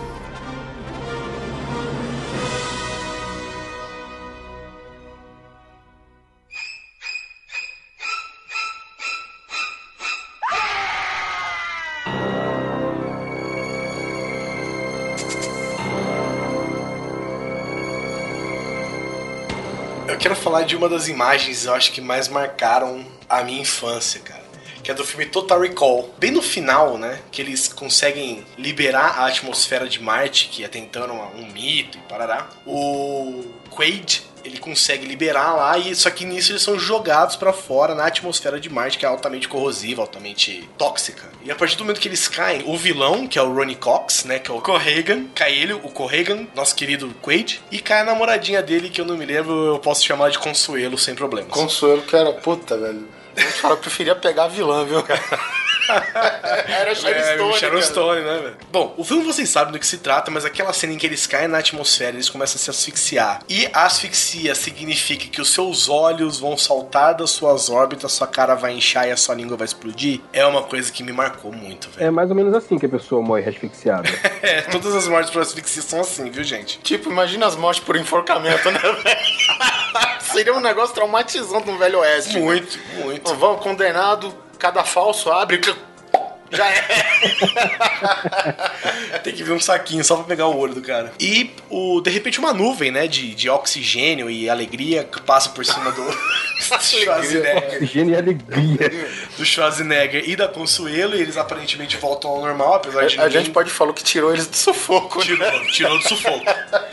Só que o Corregan, obviamente, por ter tomado a opção de ser vilão, ele não consegue sobreviver. E a cena final da morte dele, que inclusive é muito rápida, são os olhos saltando da órbita e ele caindo pra trás com um Não, sonoro. ele vai inchando, né? Vai. Vai, vai. Parece que ele vai explodir, não é? É, os olhos saltar da órbita, eles saltam mesmo, tipo, eles pulam, ficam um palmo pra fora da cara. Se chama, é, é, o, é o explodir deles, né? Se chama asfixia. É, asfixia, assim, inclusive. Pra quem não viu esse filme ainda, uma dica que eu dou, muito interessante, é que saiu um remake muito, muito, muito ruim. Que você não veja, você vê o antigo. E ele acaba com tipo um. e morre com os olhos saltados pra fora. E nisso, depois disso, é só felicidade. Marte fica só alegria. E o que uma coisa que eu acho foda aqui, eu não lembro onde eu vi, e eu andei reparando isso, inclusive quando eu vi o novo, que é o seguinte, cara, esse filme é muito foda. Você viu o novo? Vi, claro que vi. Pô, que legal, cara. Ele tem um negócio que eu acho interessante que é o seguinte: logo no começo do segundo filme, inclusive, isso fica bem mais claro. É, ele conta o filme inteiro pra você, velho. No comecinho. O Zulu do Star Trek novo lá, né? Ele conta. Ele fala exatamente o que, que vai acontecer no filme, cara. Você quer ser um, quê? um agente especial? A favor do governo? A favor das rebeldes? Ah, que é o tal um, seguinte, agente. Que tal um agente duplo? Não, pode ser. Vai catar uma mulher gostosa? Pô, puta, fechou. Você só não pode, você só não pode encarnar alguma coisa que você já é, senão tá É, pipoco na máquina. É, exatamente, cara. Aí, puta, é muito louco. É tipo o título de Dragon Ball Z, né? Num filme de Hollywood. E é tipo, e, é, e é o que eu acho legal desse filme é justamente que em ambos os filmes tem essa questão de você não saber se ele tá realmente sonhando ou se ele tá realmente fazendo aquilo, né?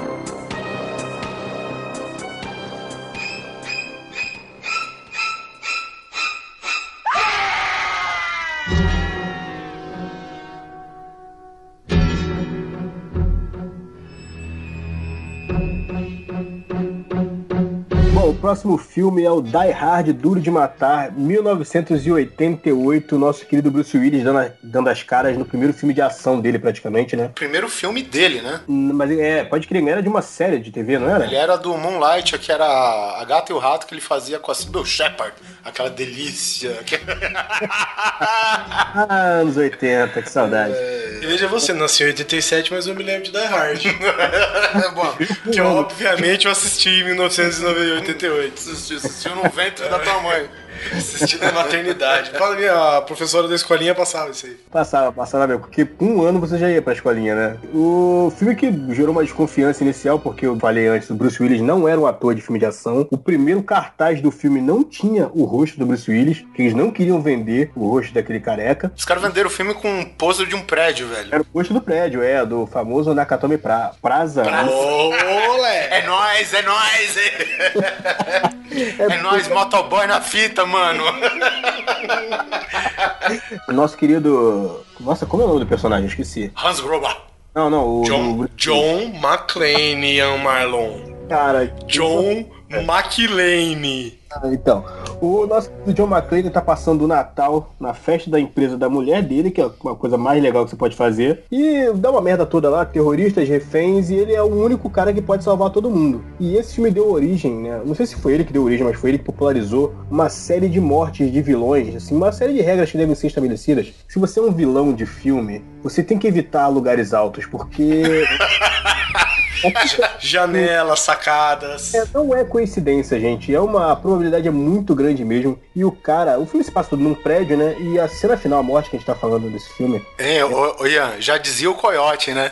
Não, é, vamos evitar, por favor. É, a cena final, né? O vilão Hans Gruber, ele cai de um prédio de 30 andares e a, a câmera vai dando um close no rosto dele. Segundo o site que a gente tá vendo, ele morre de 30 histórias. Não é de verdade. 30 stories, é de sto- stories. Não, e o legal é que a, a, a câmera vai junto com o rosto dele, aquela cara de desespero, e aquela cena, assim, hoje é muito mal feito, mas pra época devia ser muito boa. Que ele, tipo, nadando no nada, sabe? Tipo, tô caindo. Aquela cena, Sim. naquela época deve ter sido sensacional. Eu vou te Mas dizer, eu- a cena é ruim. A cena é ruim se você olhar só ela. Porque, no contexto, ela se encaixa, cara. Não, ela se encaixa, ela se encaixa. Até porque na época isso não era tão clichê quanto é hoje. Não era tão modinha assim. Acho que o desenho do, do Papaléguas não tava tão famoso. E, e esse filme ele quebrou dois grandes paradigmas, né? O primeiro paradigma é essa, né? Porque a partir da queda do Hans Gruber ele foi puxando um milhão de vilões junto com ele, né? Sim, verdade. E a regra que às, às vezes tinha, às vezes não, muito mais assim, é, com o Stallone e Schwarzenegger tinha, continuava ainda esse padrão, mas a partir do, do Bruce Willis no Die Hard, parou com essa cena do, do, do herói ser intocável. Né? Cara, tem uma hora que ele sai com os cacos de vidro lá descalço e ele para no banheiro, ele liga pro policial e ele fala, ele acha que vai morrer, velho. Ele, pelo amor de Deus, fala pra mim. Me tira daqui, por favor, chama minha mãe. Ele, ele acha que vai morrer, velho. Porque, velho, são vilões armados e ele tem uma pistola e tá descalço com, os- com os pés de caco de vidro. Eu, eu acho que essa cena ficou na história, primeiro, porque a gente já viu várias cenas de vilões caindo. Inclusive, uma tem no Robocop que a gente vai falar aqui, que é daquele chefão que basicamente é um boneco de massinha caindo. Mas, cara, essa cena, é- ela tem origem numa tomada de câmera a um palmo do rosto do ator. E, tipo, o rosto do, do Alan Rickman, né, que eternizou esse vilão, que é a primeira vez que se eterniza um vilão por causa, sabe, de, de ser o cara elegante, não sei o que, o cara manda chuva. E, tipo, parece que na hora de filmar fizeram uma sacanagem com ele, cortaram o cabo pra valer, cara, porque a atuação nesses, nesses segundos, ele tá com medo, velho. Ó, ele, ele caiu numa, numa cama inflável, mas ele caiu de uns bons 6, 7 metros de altura. Cara, não, vamos falar que ele tá com um cabo que vai cair devagarinho, mas deixa só a cama inflável. Deixa só a cama inflável, tá ligado? Não vou dizer que ele caiu dos 200 mil andares no Nakatomi Plaza, mas ele caiu de uns bons 10 metros aí, velho. Cara, é, mesmo porque tu vê o cabelinho dele voando de um jeito, cara. Que não dá pra soprar. Não dá pra soprar, velho. e é justamente o, o tanto que essa cena, é, ok, mostra ele na lateral assim, mas como tá de noite, todos os defeitos do filme se escondem nessa parte. Os caras foram bem inteligentes. Mas a, a tomada da câmera mostrando a queda dele por cima é um negócio impressionante, cara, porque ele vai caindo em câmera lenta, nadando no ar, né, lutando contra a gravidade. Desculpa, ela vai ganhar. É, não tem jeito, né? Cara, mas não dá pra culpar uma pessoa também de não querer morrer. E, enfim, cara, e, e acabou virando um marco, cara. Ele não é assim. A gente, a gente tem muitos bons vilões no cinema, cara. E ele, é, eu acho que ele é um bom vilão, cara, mas é, tem muitos vilões que ele nem chega perto ainda, né, cara? E no entanto, ele marcou justamente por causa de uma das mortes mais memoráveis no, no Die Hard, que foi justamente, pô, que abriu a franquia, né, cara? Foi o vilão, cara. E é muito interessante que no filme tem umas mortes bem engraçadas também. Tem aquele outro vilãozinho loirinho que foi atrás do Bruce Willis com uma metralhadora, né? E o Bruce Willis joga ele no fosso do elevador, ou abre o elevador, um Isso, negócio é, assim. assim. E tipo, aparece o cara todo estrupiado, morto, sangrando com um bilhetinho. Agora eu tenho uma metralhadora, sabe? É tipo, muito bom, cara. é Muito bom, cara. Então esse filme, não só o Hans Gruber, cara, mas tem uma série de mortes muito boas.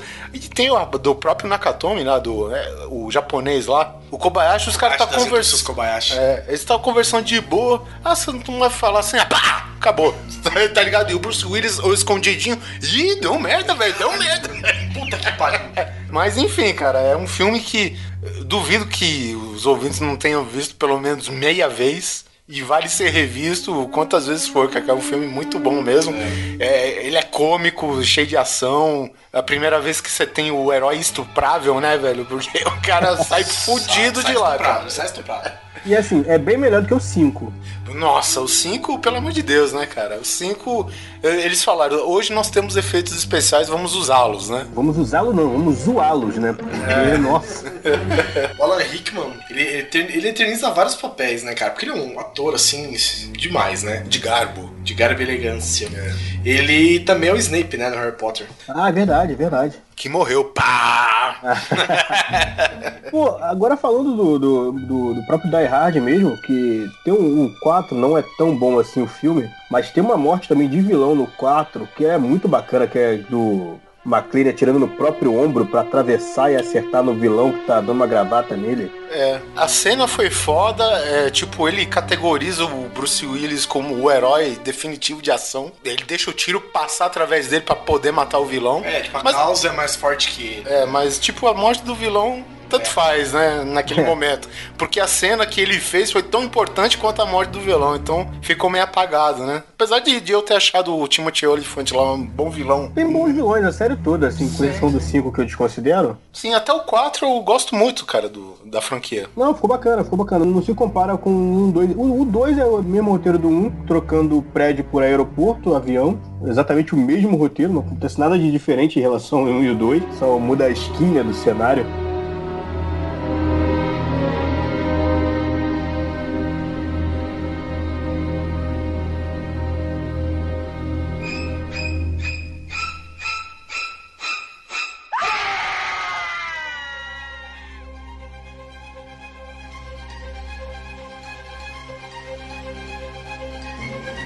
Já falou de um filme aqui do Total Recall, que é do Paul Verhoeven, aquele diretor holandês louco do caralho. E ele tem um outro filme, cara, que é a epítome da violência. 1987, Hum, meu nossa, amigo, não cara. tava pra brincadeira. Quer dizer, quanto mais o filme vai ficando mais velho, mais vocês se lembram, vocês perceberam? É verdade. e a gente vai falar agora de Robocop.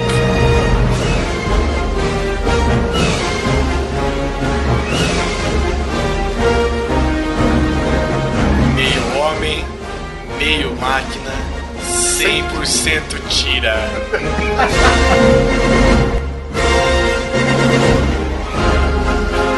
Tira a vida dos outros, né? Cara, tem uma cena, tem. Porra, eu acho que a morte do Murphy foi um negócio. Nossa, cara, muito tensa também. Foi escroto, né? Afinal, o Robocop é um.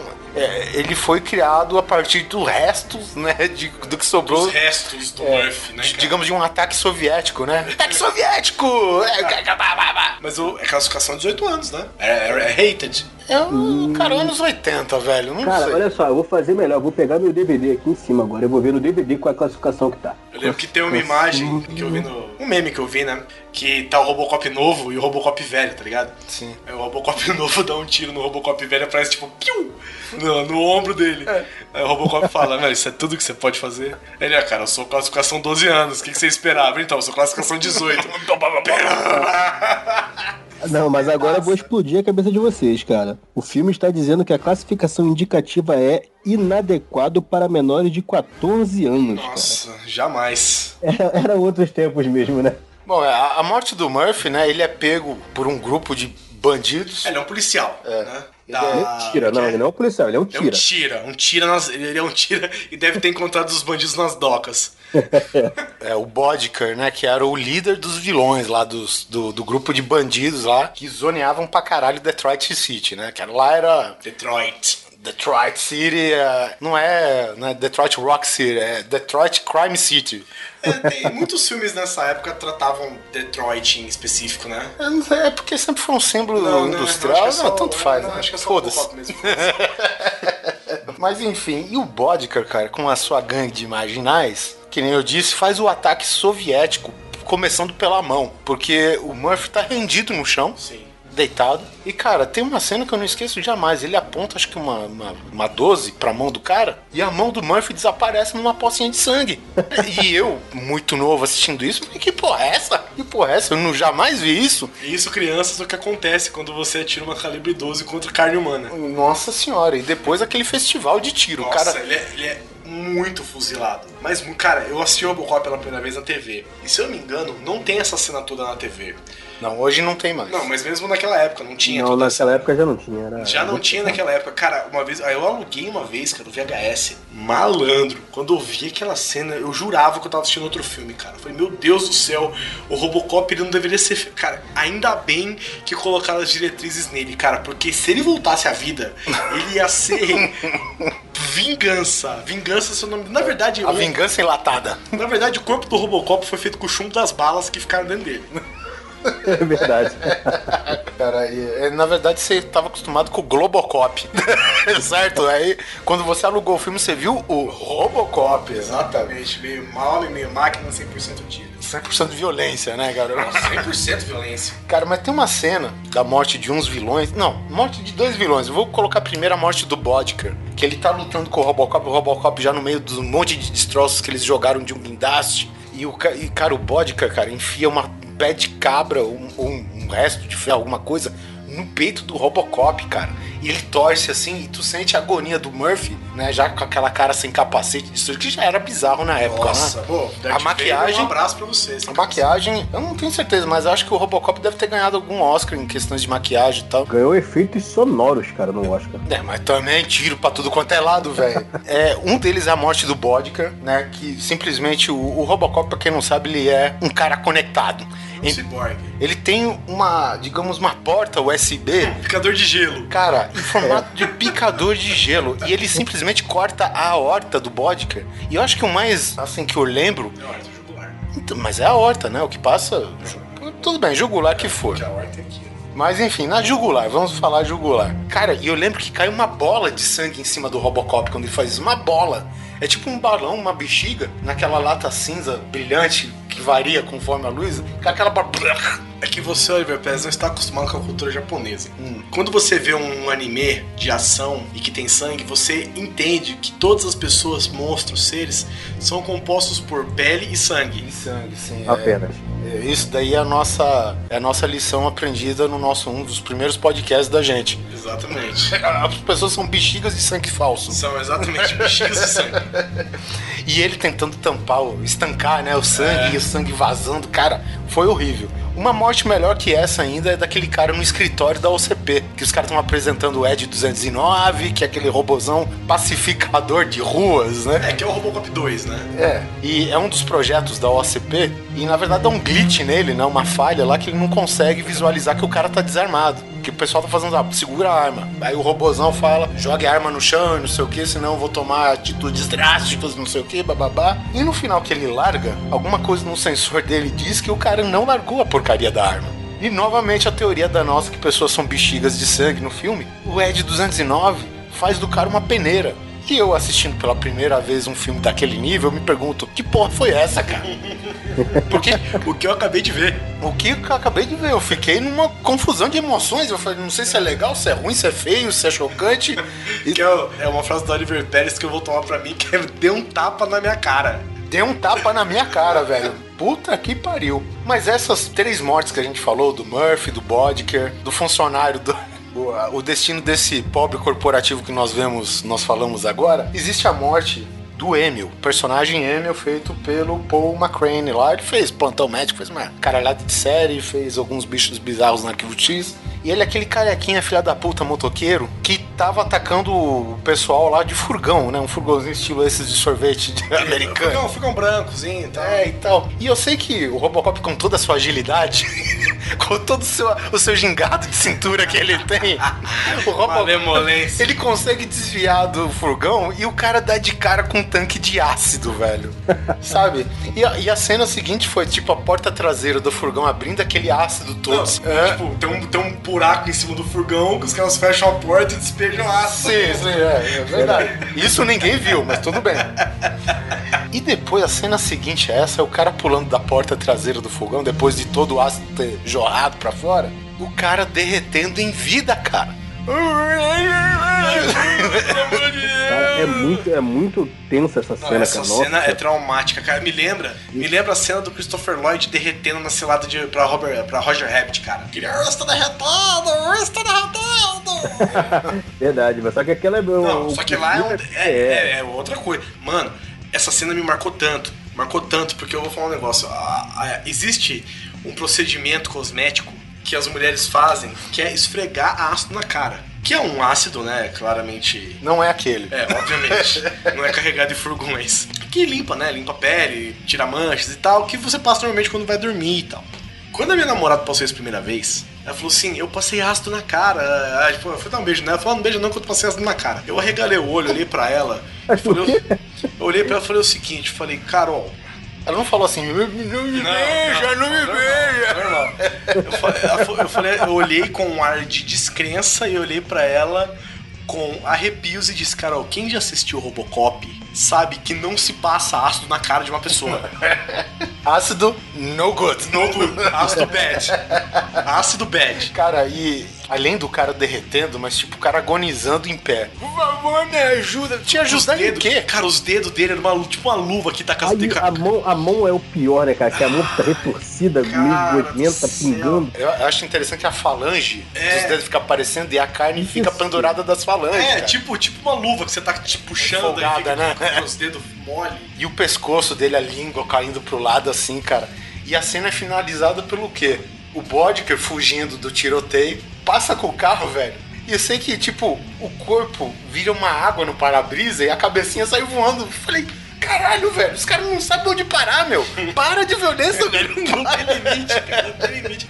Mudando rapidinho esse negócio de violência, é um negócio muito doido mesmo que depois que a gente cresce mais, a gente consegue perceber. Eu. Sem violência. É, eu tava assim, eu, eu assisti o X-Men 1 é, recentemente e eu assisti na época no cinema. E eu me lembro que na época eu tava lendo Samurai X, que é um anime, um mangá. E no Samurai X, olha, eles. O Kenshin, que é um espadachim, um samurai fudidão, que até existiu, né, até existe relatos, ele não mata ninguém, né?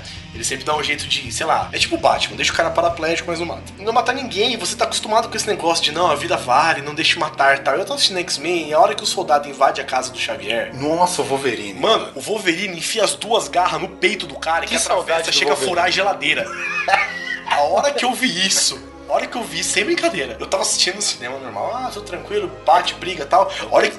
X-Men 2, né? Que ele entra. É, o Que tem o Striker, é, no É o 2. 2, é o 2. É o 2, era o 2. Cara, ele atravessa a garra, mas assim, sem pensar, ele atravessa as duas garras no peito do cara que chega a furar a geladeira. Cara, não é sem brincadeira. A hora que eu olhei, eu fiz assim.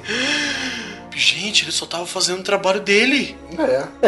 O cara tem família, né? Cara, ele pô? tem filho, ele tem esposa, ele Tipo- volta pra casa, tem gente sentindo falta dele agora, cara. O cara foi três garras pra cada pulmão, né, Mano, velho? pra que sim? Assim, foi um nível absurdo, cara.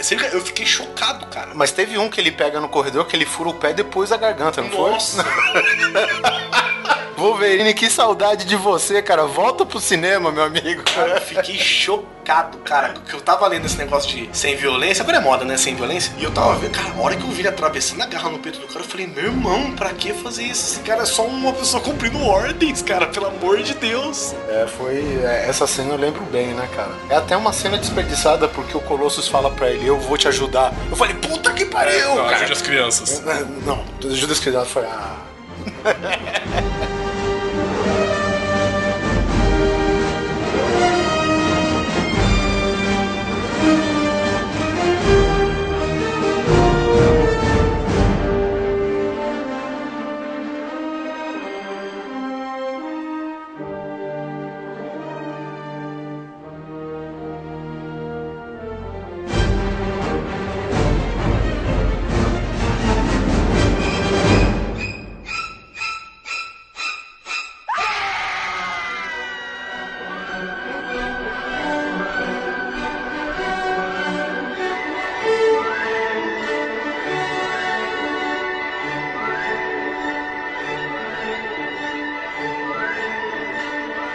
cena, isso daqui é uma menção honrosa. Filme de Oliver Stone, meu xará. Filme de 86. Vocês têm que lembrar essa porra. Vocês lembram, né? Não. O Ah, filme capaz. 86 antes do nascer é possível que eu me lembre. É, devo lembrar. E bem, a gente tem um personagem daquele ator bonito pra caramba, William Dafoe. Ah, muito bonito. É, Sargento Elias, que todo mundo deu tiro dele só porque era feio, não é possível. A raiva que o pessoal tava tirando. Cara, o William Defoe, ele é um puta de um ator, né, cara? É, muito bom, cara. Ele é um ator tão bom que você gosta dele sendo o Satanás encarnado numa pessoa. Ele é tão bom que você gosta dele mesmo ele sendo incrivelmente feio, né? Ele incomoda de tão feio que é. Cara, é tipo assim, é muito feio, muito feio. Ah, Não, sério mesmo, quando ele apareceu de máscara no, no Homem-Aranha, eu falei, pra quê? Mas assim, tem uma cena, e isso já foi, acho que no, no Mythbusters já foi comprovado. Essa cena, É. que é a capa do filme. É que o filme, é, e é o final do filme ainda, essa porra. Nossa, é É, e essa cena que é a morte é praticamente fuzilamento por Vietcongs do Sargento Elias, né? Que é um dos personagens mais icônicos do filme. Do filme que tem aí Charlie Sheen, né? Tem o William Dafoe. Tem quem mais que tem? Tem o Johnny Depp, cara, nesse filme. Uma mega mini participação muito novinho e tal. E na verdade o Sargento Elias, ele foi meio que traído por um dos soldados que era o papel do Tom Bergen, que disse que o cara tinha morrido lá atrás. E na verdade eles, os dois tinham uma rixinha no filme e tal, e o Tom Berger fudeu ele, deixando pra trás.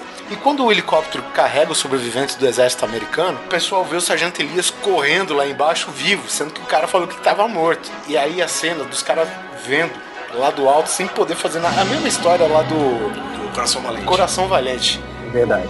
O cara sendo fuzilado por toda a tropa Vietcong do mundo. Tava lá, velho. Pegou Do mundo. pegou todas as balas pelas costas, velho. Nossa, que horror. É, e, e assim, a cena que o William Dafoe fez, eu acho que hoje, você olhando hoje, é um exagero. Porque ele mostra aquela coisa de todos os impactos da bala no corpo. Ah. E ele fica. "Uh, ah", até tem um filme do Trovão Tropical, velho. Os caras zoam com essa cena, né? E o cara fica um milhão de anos chacoalhando lá com as balas. Sendo que os Mythbusters falam que a bala não, não gera impacto, né? Não, a bala, ela, é, ela é rápida demais. É, não ela, ela te atravessa inteiro, não tinha Você sente, claro, a pressão de um tiro atravessando o seu corpo. Deve doer até. É, não, na hora não sei se dói. Se você estiver esperando o tiro, talvez doa. É. Se você tomar o tiro sem ver, sem nada, eu já vi pessoas comentando que tomaram um tiro, por exemplo, a pessoa tomou um tiro na barriga. Tipo, ah, a pessoa tava numa. Uma senhora, inclusive, ela tava no mercado, ela ouviu um estouro, achou que era um pneu, que, que estourou no meio da rua e tal, e continuou fazendo compra, cara. A hora que ela chegou na, no caixa, que a moça do caixa ficou desesperada que ela tava sangrando, a hora que foi ver, ela tomou um tiro na barriga. Então, se o corpo não tá esperando, você provavelmente não vai doer na hora. É, foi o primeiro soldado a morrer com tiros de balas de borracha no Vietnã. É, bala de borracha sim deve chacoalhar o peão até umas horas. Mas enfim, é uma menção aqui porque a cena acabou virando o, o, o pôster do filme praticamente depois de exibido, né? Capa de DVD, Blu-ray, enfim, e por aí vai. Tem essa questão, né? Todo filme tem essa, esse negócio de da pessoa ser jogada pra trás, tipo, cada um tiro de 12 na pessoa, a pessoa vai voar Nossa, pra é. trás, né? Isso não existe. O, o tiro de 12, na verdade, do filme dá um Hadouken, né?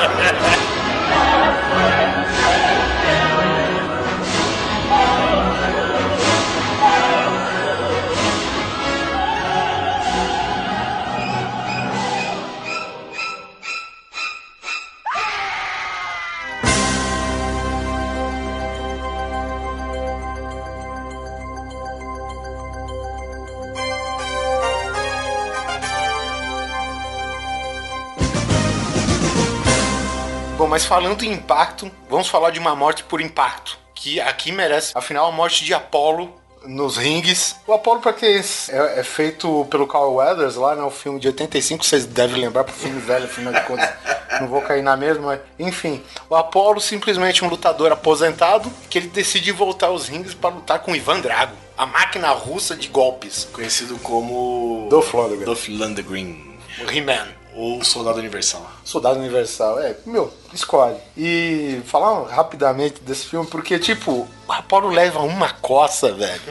Uma coça. Mas ele apanha tanto, cara. Apanha tanto, cara. E assim, a morte dele é dramática, todo mundo passou a gostar do personagem depois do Rock 1, do É, Rock porque ele era- 2. Ele era, carismático. É, e ele virou treinador do rock, amigo pra caramba, e aquela coisa toda. E o Ivan Drago despertou da gente aquele sentimento de vingança, né, meu? O rock tem que foder esse russo, filho da puta, né, velho? Cara, ele apanha tanto nesse filme, mas tanto, que eu acho que se o Stallone do Rock 6 voltasse e assistisse isso de novo, eu não ia falar que a vida é que bate mais forte, não, porque eu acho que o Dolph Lundgren bate muito mais forte que a vida.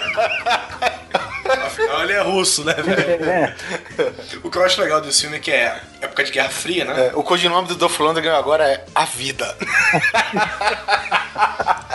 The Life, que era a época de Guerra Fria. Então eu acho muito louco esse negócio, assim, de os, os soviéticos, né, serem sempre vilões e tal. Eu acho muito louco porque, assim, porque o Rock corria na rua, subia escada, passeava com cachorro, treinava com carne, com não sei o quê. Agora, é impossível, impossível que um russo seja melhor que um americano. Naturalmente. Naturalmente, Entendeu? né? O, ca- o cara ter nascido na Sibéria não é suficiente pro cara ser um badass. O cara teve que ser treinado com matemática, com física quântica em cima do cara, sabe? Computadorizado e não sei o quê, porque uma pessoa natu- só um americano pode ser bom naturalmente. Ele quase foi dirigido por Michael Bay, né, velho? É um Transformer, né? Não, rola, rola soro de super soldado do, do Capitão América e tudo ali. Bom, mas, mas tem uma frase, depois que ele esfola o Apollo Creed vivo, tem uma frase que o Dolph Lundgren solta que é, cara, acho que fecha a cena sensacionalmente como um dos melhores vilões. O pessoal falando, pô, o cara morreu, o cara morreu. Aí o Lundgren, com toda aquela sua aura de ator, ele fala, se morrer, morreu. Afinal de contas, é o que acontece mesmo. Ai, cara, próxima cena.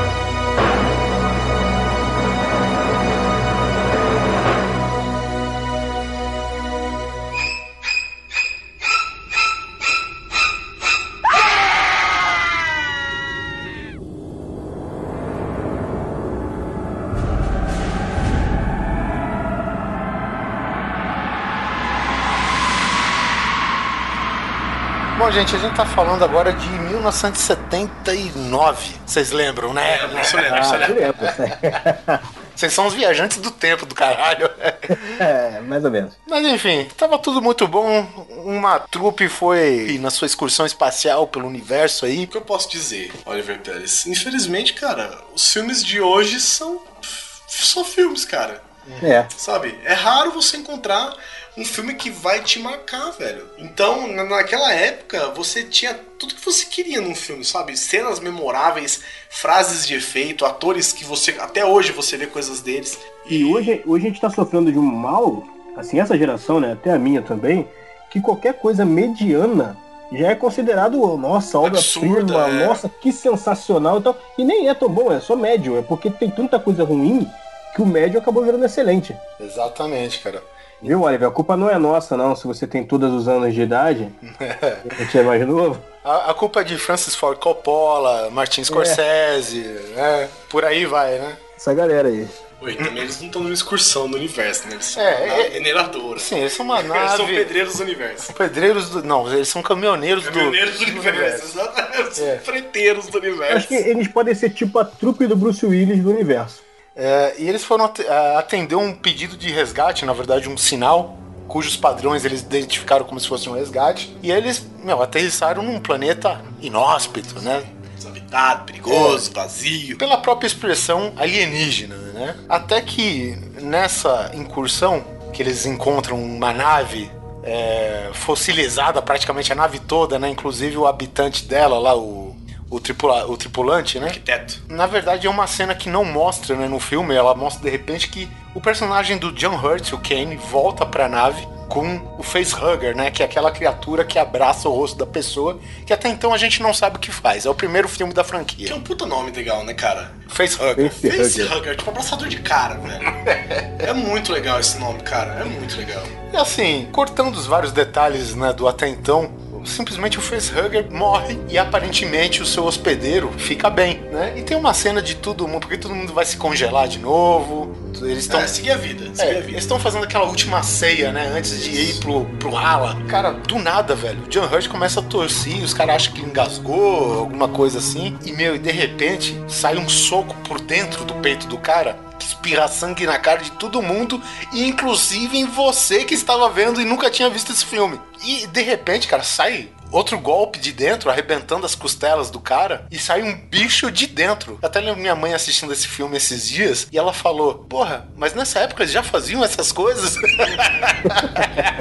Avise sua mãe que é nessa época que faziam essas É, coisas. né, essa época, exatamente nessa época, né, cara? E foi uma cena que ninguém esperava. Hoje, a franquia Alien já é, tipo, ícone, né? Todo mundo sabe o que vai acontecer Sim. nos minutos e tal, então acho que essa magia se perde um pouco. Mas quem viu pela primeira vez isso, eu vi sem ninguém ter me falado, cara, é uma porrada que sai do peito de John Hurt e vai na sua cara. É, que o Alien sai e sai fora, né? Sai fugido. Sai, sai correndo. Aí eles têm que caçar o Alien por dentro da nave. E, e é legal que tem o filme Spaceballs, que em português é Socorro, tem um louco solto no espaço, que eles estão num, numa lanchonete dessas de beira de estrada espacial. Aí o cara pede assim, ah, o que, que você tem? O que, que tem hoje? Ah, sopa do dia. Cara, eu quero a sopa do dia. Aí o John Hurt tá lá, pede, ele, ele tá conversando e tal, de repente ele cai na mesa e sai, começa a sair um alien da barriga dele, de novo.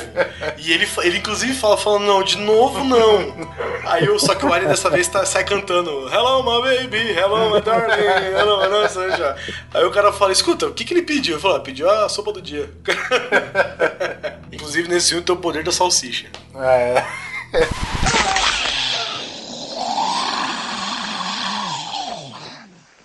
Oh no, not again.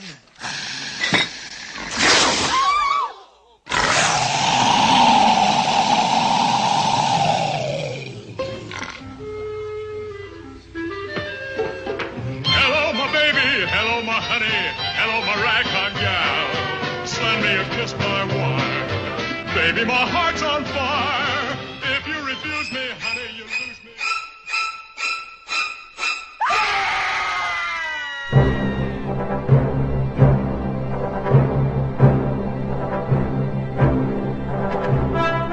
Caçadores da Arca Perdida. Puta Boa, filmaço, cara. cara. Que, que não se chama Indiana Jones. Sim, não. Chama Caçadores da Arca Perdida. Na época não se chamava, hoje É, nos boxes. hoje lógico, né?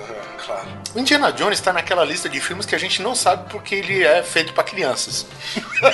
É verdade. Ah, pode crer. Não, cara, os tempos eram outros, cara. Não- eu acho que a- a- a- o politicamente correto não existia nessa época. Afinal, tem pessoas que morrem atropeladas, esfaqueadas, alvejadas. Comem cérebros de macaco. É, foda-se, arrancam o coração uma das outras vivas, né, cara? Joga na fogueira, o bagulho é louco. Mas tem uma É cena. uma- era uma época selvagem. É, não, não é fácil, cara.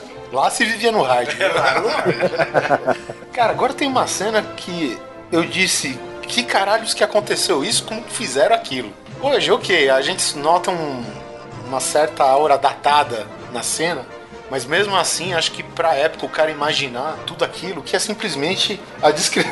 A, a- a gente tá consultando um site que mostra personagem, Tots, feito pelo ator Ronald Lacey. Como ele morre? Fúria de Deus. de Deus. Fúria de Deus, isso é muito Fúria de bom, Deus. né? É a descrição da morte do cara, velho. Wrath of God. É, eles abrem a Arca da Aliança, né? Que é uma coisa que, desde as escrituras na Bíblia, que diz que é algo que não é todo mundo que podia ter É, tipo, acesso. assim, é incompreensível para o homem, né? É. Então, Que é a palavra de Deus, né? Exatamente. E a palavra de Deus, cara, é um golpe mais forte que o do Ivan Drago, pelo jeito. Ivan Drago, a palavra de Deus. A vida, a palavra de Deus. Quando eles abrem a Arca da Aliança, sai uma série de luzinhas fantásticas, todo mundo fica, ó, fofinho, tudo fofinho. Que bonito, luzinhas divertidas, a, a magia, né? A palavra de Deus está no ar. Ah, nossa, Deus, a alegria está Cara. no coração de quem de peça Jesus. Até quando uma fantasminha muito camarada se transforma num esqueleto, põe todo mundo pra cagar nas calças, velho. Aí o, o Ronald Lacey, o ator, né, que faz o Tots, que é aquele funcionário nazista, É, né? o, nazi, o nazista típico. O nazista típico, o, digamos, a cota de nazista certa pra um filme de Indiana Jones.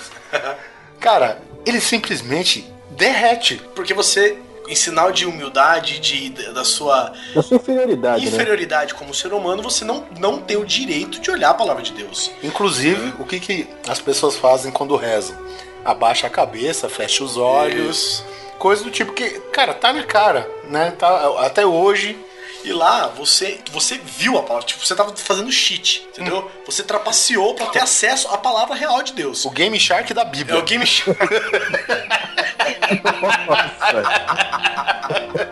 o Game Shark da Bíblia. E, cara, o Indiana Jones, a primeira coisa que acontece quando abre a arca, o filho da puta. Bom, qualquer um em sua consciência ia cagar na calça, baixar e olhar pro chão. E só que esse nazista, né, o, o Toth, ele não faz isso, né? Ele encara a arca da aliança e infelizmente, bom, ele já tá perdendo porque é um nazista. Então, a ira de Deus, a ira, só isso aconteceu. A ira de Deus que foi responsável por eliminar 90 milhões de pessoas na- no Primeiro Testamento, no Antigo Testamento, caiu toda em cima dele, Tote, só dele. O que aconteceu? Foi derretido. Derretido, cara. E é uma cena que, na época, se o cara tá despreparado. Meu irmão, até hoje. é- Nossa, é verdade. Você, tem, você vê que é, um, é em stop motion, claro, né? A- Aí que tá, não- você fala stop motion, mas ele foi feito com uma técnica que foi feito, digamos, um- uma espécie de boneco de cera realmente, e à medida que o calor ia derretendo gradativamente camadas e subcamadas, velho. Então os caras, tipo, a camada de baixo liquefazia vermelho, a de baixo liquefazia fazendo parte dos ossos, os olhos derretia. Cara, foi um negócio que pra época, cara, a gente tá falando de 81, cara. 1981, velho. Eu acho que daqui foi o último suspiro do Lucas. Mas, cara, é uma cena memorável. É, e é aquela coisa assim, a, a pele derrete por cima, aí o sangue se mistura com a pele, aí tem sangue de várias cores, tipo o vermelho mais claro, vermelho mais escuro, aí os olhos. Puta, é muito demais, né? E o, o- o francês lá, o Belo, que explode, né, velho? É, explode. Nossa, como se bastasse. Como se derreter um cara já não era suficiente, o outro explode, né?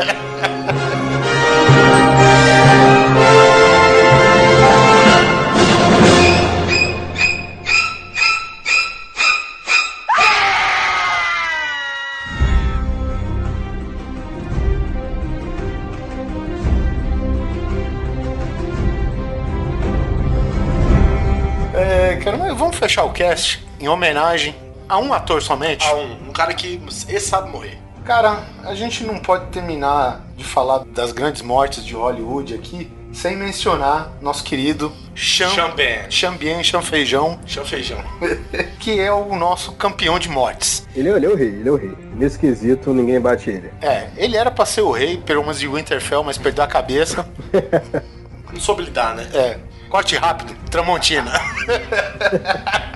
É, porque, assim, quem não tinha lido o livro na época, né, que, que passou a série, também foi meio pego de sopetão, até pra quem lê o livro, né? Eu falei, o livro, eu acho engraçado que o livro descreve a lâmina descendo. E é justamente que tá transcrito na, na, na série, porque só mostra a lâmina descendo e corta a imagem, né? Se eu não me engano, é isso. Eu- É, não tem, não mostra a cabeça É, dele sendo cortada. É, e me falha a memória porque só vi a primeira temporada uma vez só. Mostra só a cabeça dele pendurada nos espetos. Nos espetos depois, que também é outra coisa que realmente tá no livro. Mas, cara, 007 já jogou ele da antena de Arecibo. Senhor dos Anéis, ele foi atochado de flecha Não, só, pelo... só um pedacinho do Senhor dos Anéis, é porque são o quê? Seis, sete flechas? Uma porrada, né? Cara, velho? são muitas flechas, velho. São e, muitas, é, e assim, é a redenção do herói. É a redenção, é. Entendeu? É a redenção do cara, velho. É do herói falho, do herói humano. Exatamente, naquela, ele exatamente. representava nós. Exatamente. Naquela época. O foda, cara. Puta, aquela última flechada, a flechada derradeira mesmo. É. Que ele morre, cara. Porra, sem brincadeira. Atravessou a cabeça dele aquela flechada. Porque o cara puxou com uma força aquele arco. Eu vou pra você, se, olha, se ele puxasse um pouco mais, tinha quebrado na mão dele, cara. Ele, ele tem vários filmes, a gente não vai citar todos, vamos citar mais alguns, mas, por exemplo, é, a gente já falou do 007 e do Senhor dos Anéis. Em jogos patrióticos, que ele é um típico daquele, não sei se é certa expressão, mas criminoso político, né, idealista e tal, o, quem que ele escolhe pra ser o, o nêmesis dele? Harrison Ford, Ah, né? aí não aí não Aí não dá, cara. Harrison Ford simplesmente joga ele de costas numa âncora e joga a lancha dele numa pedra e explode. Entendeu? Tá bom pra você, Champagne? Tá bom? Morreu? Não. Morreu não? Cara, e esses dias, cara, eu vi até um filme que não é novo dele, e tampouco é bom, chama Black Death. É, que é da Peste Negra. A Peste Negra, exatamente. É meio medieval, né? Aquela É, coisa. ele, ele é tipo um cruzado, não? Ele é um cruzado, não. Ele é um desses legionários que tenta buscar É. a serviço da igreja. O Tal. que eu acho engraçado é que, tipo, à medida que eles iam pegando o Peste Negra, eles matavam uns aos outros, Sim, né? sim. Pegou, é. matava. É tipo zumbi, foi mordido, meu irmão. Um É, abraço. E a legião deles ia morrendo um por um de peste negra os caras iam se matando, né, cara? E no final das contas, ele é pego na- nas mãos dos inimigos dele. Tem alguma coisa, não sei se ele fala, eu trago a morte pra vocês, e quando eles levantam, ele tá contaminado É, com a cheio peste da- cheio negra. das pustos lá. É, velho, mas tipo, ele deve- devia estar contaminado desde o primeiro É, cena foi do o filme. cara a pegar a peste negra na história da, da do Europa. filme, é. E ele fodeu justamente os inimigos dele espalhando a porra da peste. E ele morre, cara, desmembrado por animais, sabe? Cavalo puxando o braço do outro, não sei o quê. Cara, é. Esse filme eu acho legal, porque ele encontra um grupo que é um grupo de ateus, né? Sim, é. Que aparentemente são bruxos e Uhum, tal. isso. E eles têm um negócio que eles aparentemente eles se achavam livres. Já que como era, uma, era, era um castigo divino, né? A peste negra, eles meio que se achavam livres disso, porque os caras acharam uma comunidade que era isolada o suficiente pra não ter chegado a peste negra lá, e ninguém de lá acreditava em Deus. Todos eles eram ateus ou pagãos. Não tinha peste negra lá, então fica essa luta, tipo, pô, será que mesmo a peste negra é realmente uma, uma, uma castigo divino? Porque eles não acreditam em Deus e eles não têm peste negra aqui, entendeu? E enfim, né? Finalizou com morte. Apesar ele tem várias mortes a mais É. aí. Cast já pesquisar bem, ele, ele, ele morreu bastante. Chamei, tem morte nessa, nesse currículo aí, viu? É. E, e antes da gente fechar esse cast, a gente quer deixar um vídeo pra vocês aqui no post que é 21 mortes de Xambém. Pra vocês verem que quando a gente falou que ele é campeão e morrer, a gente tava falando sério.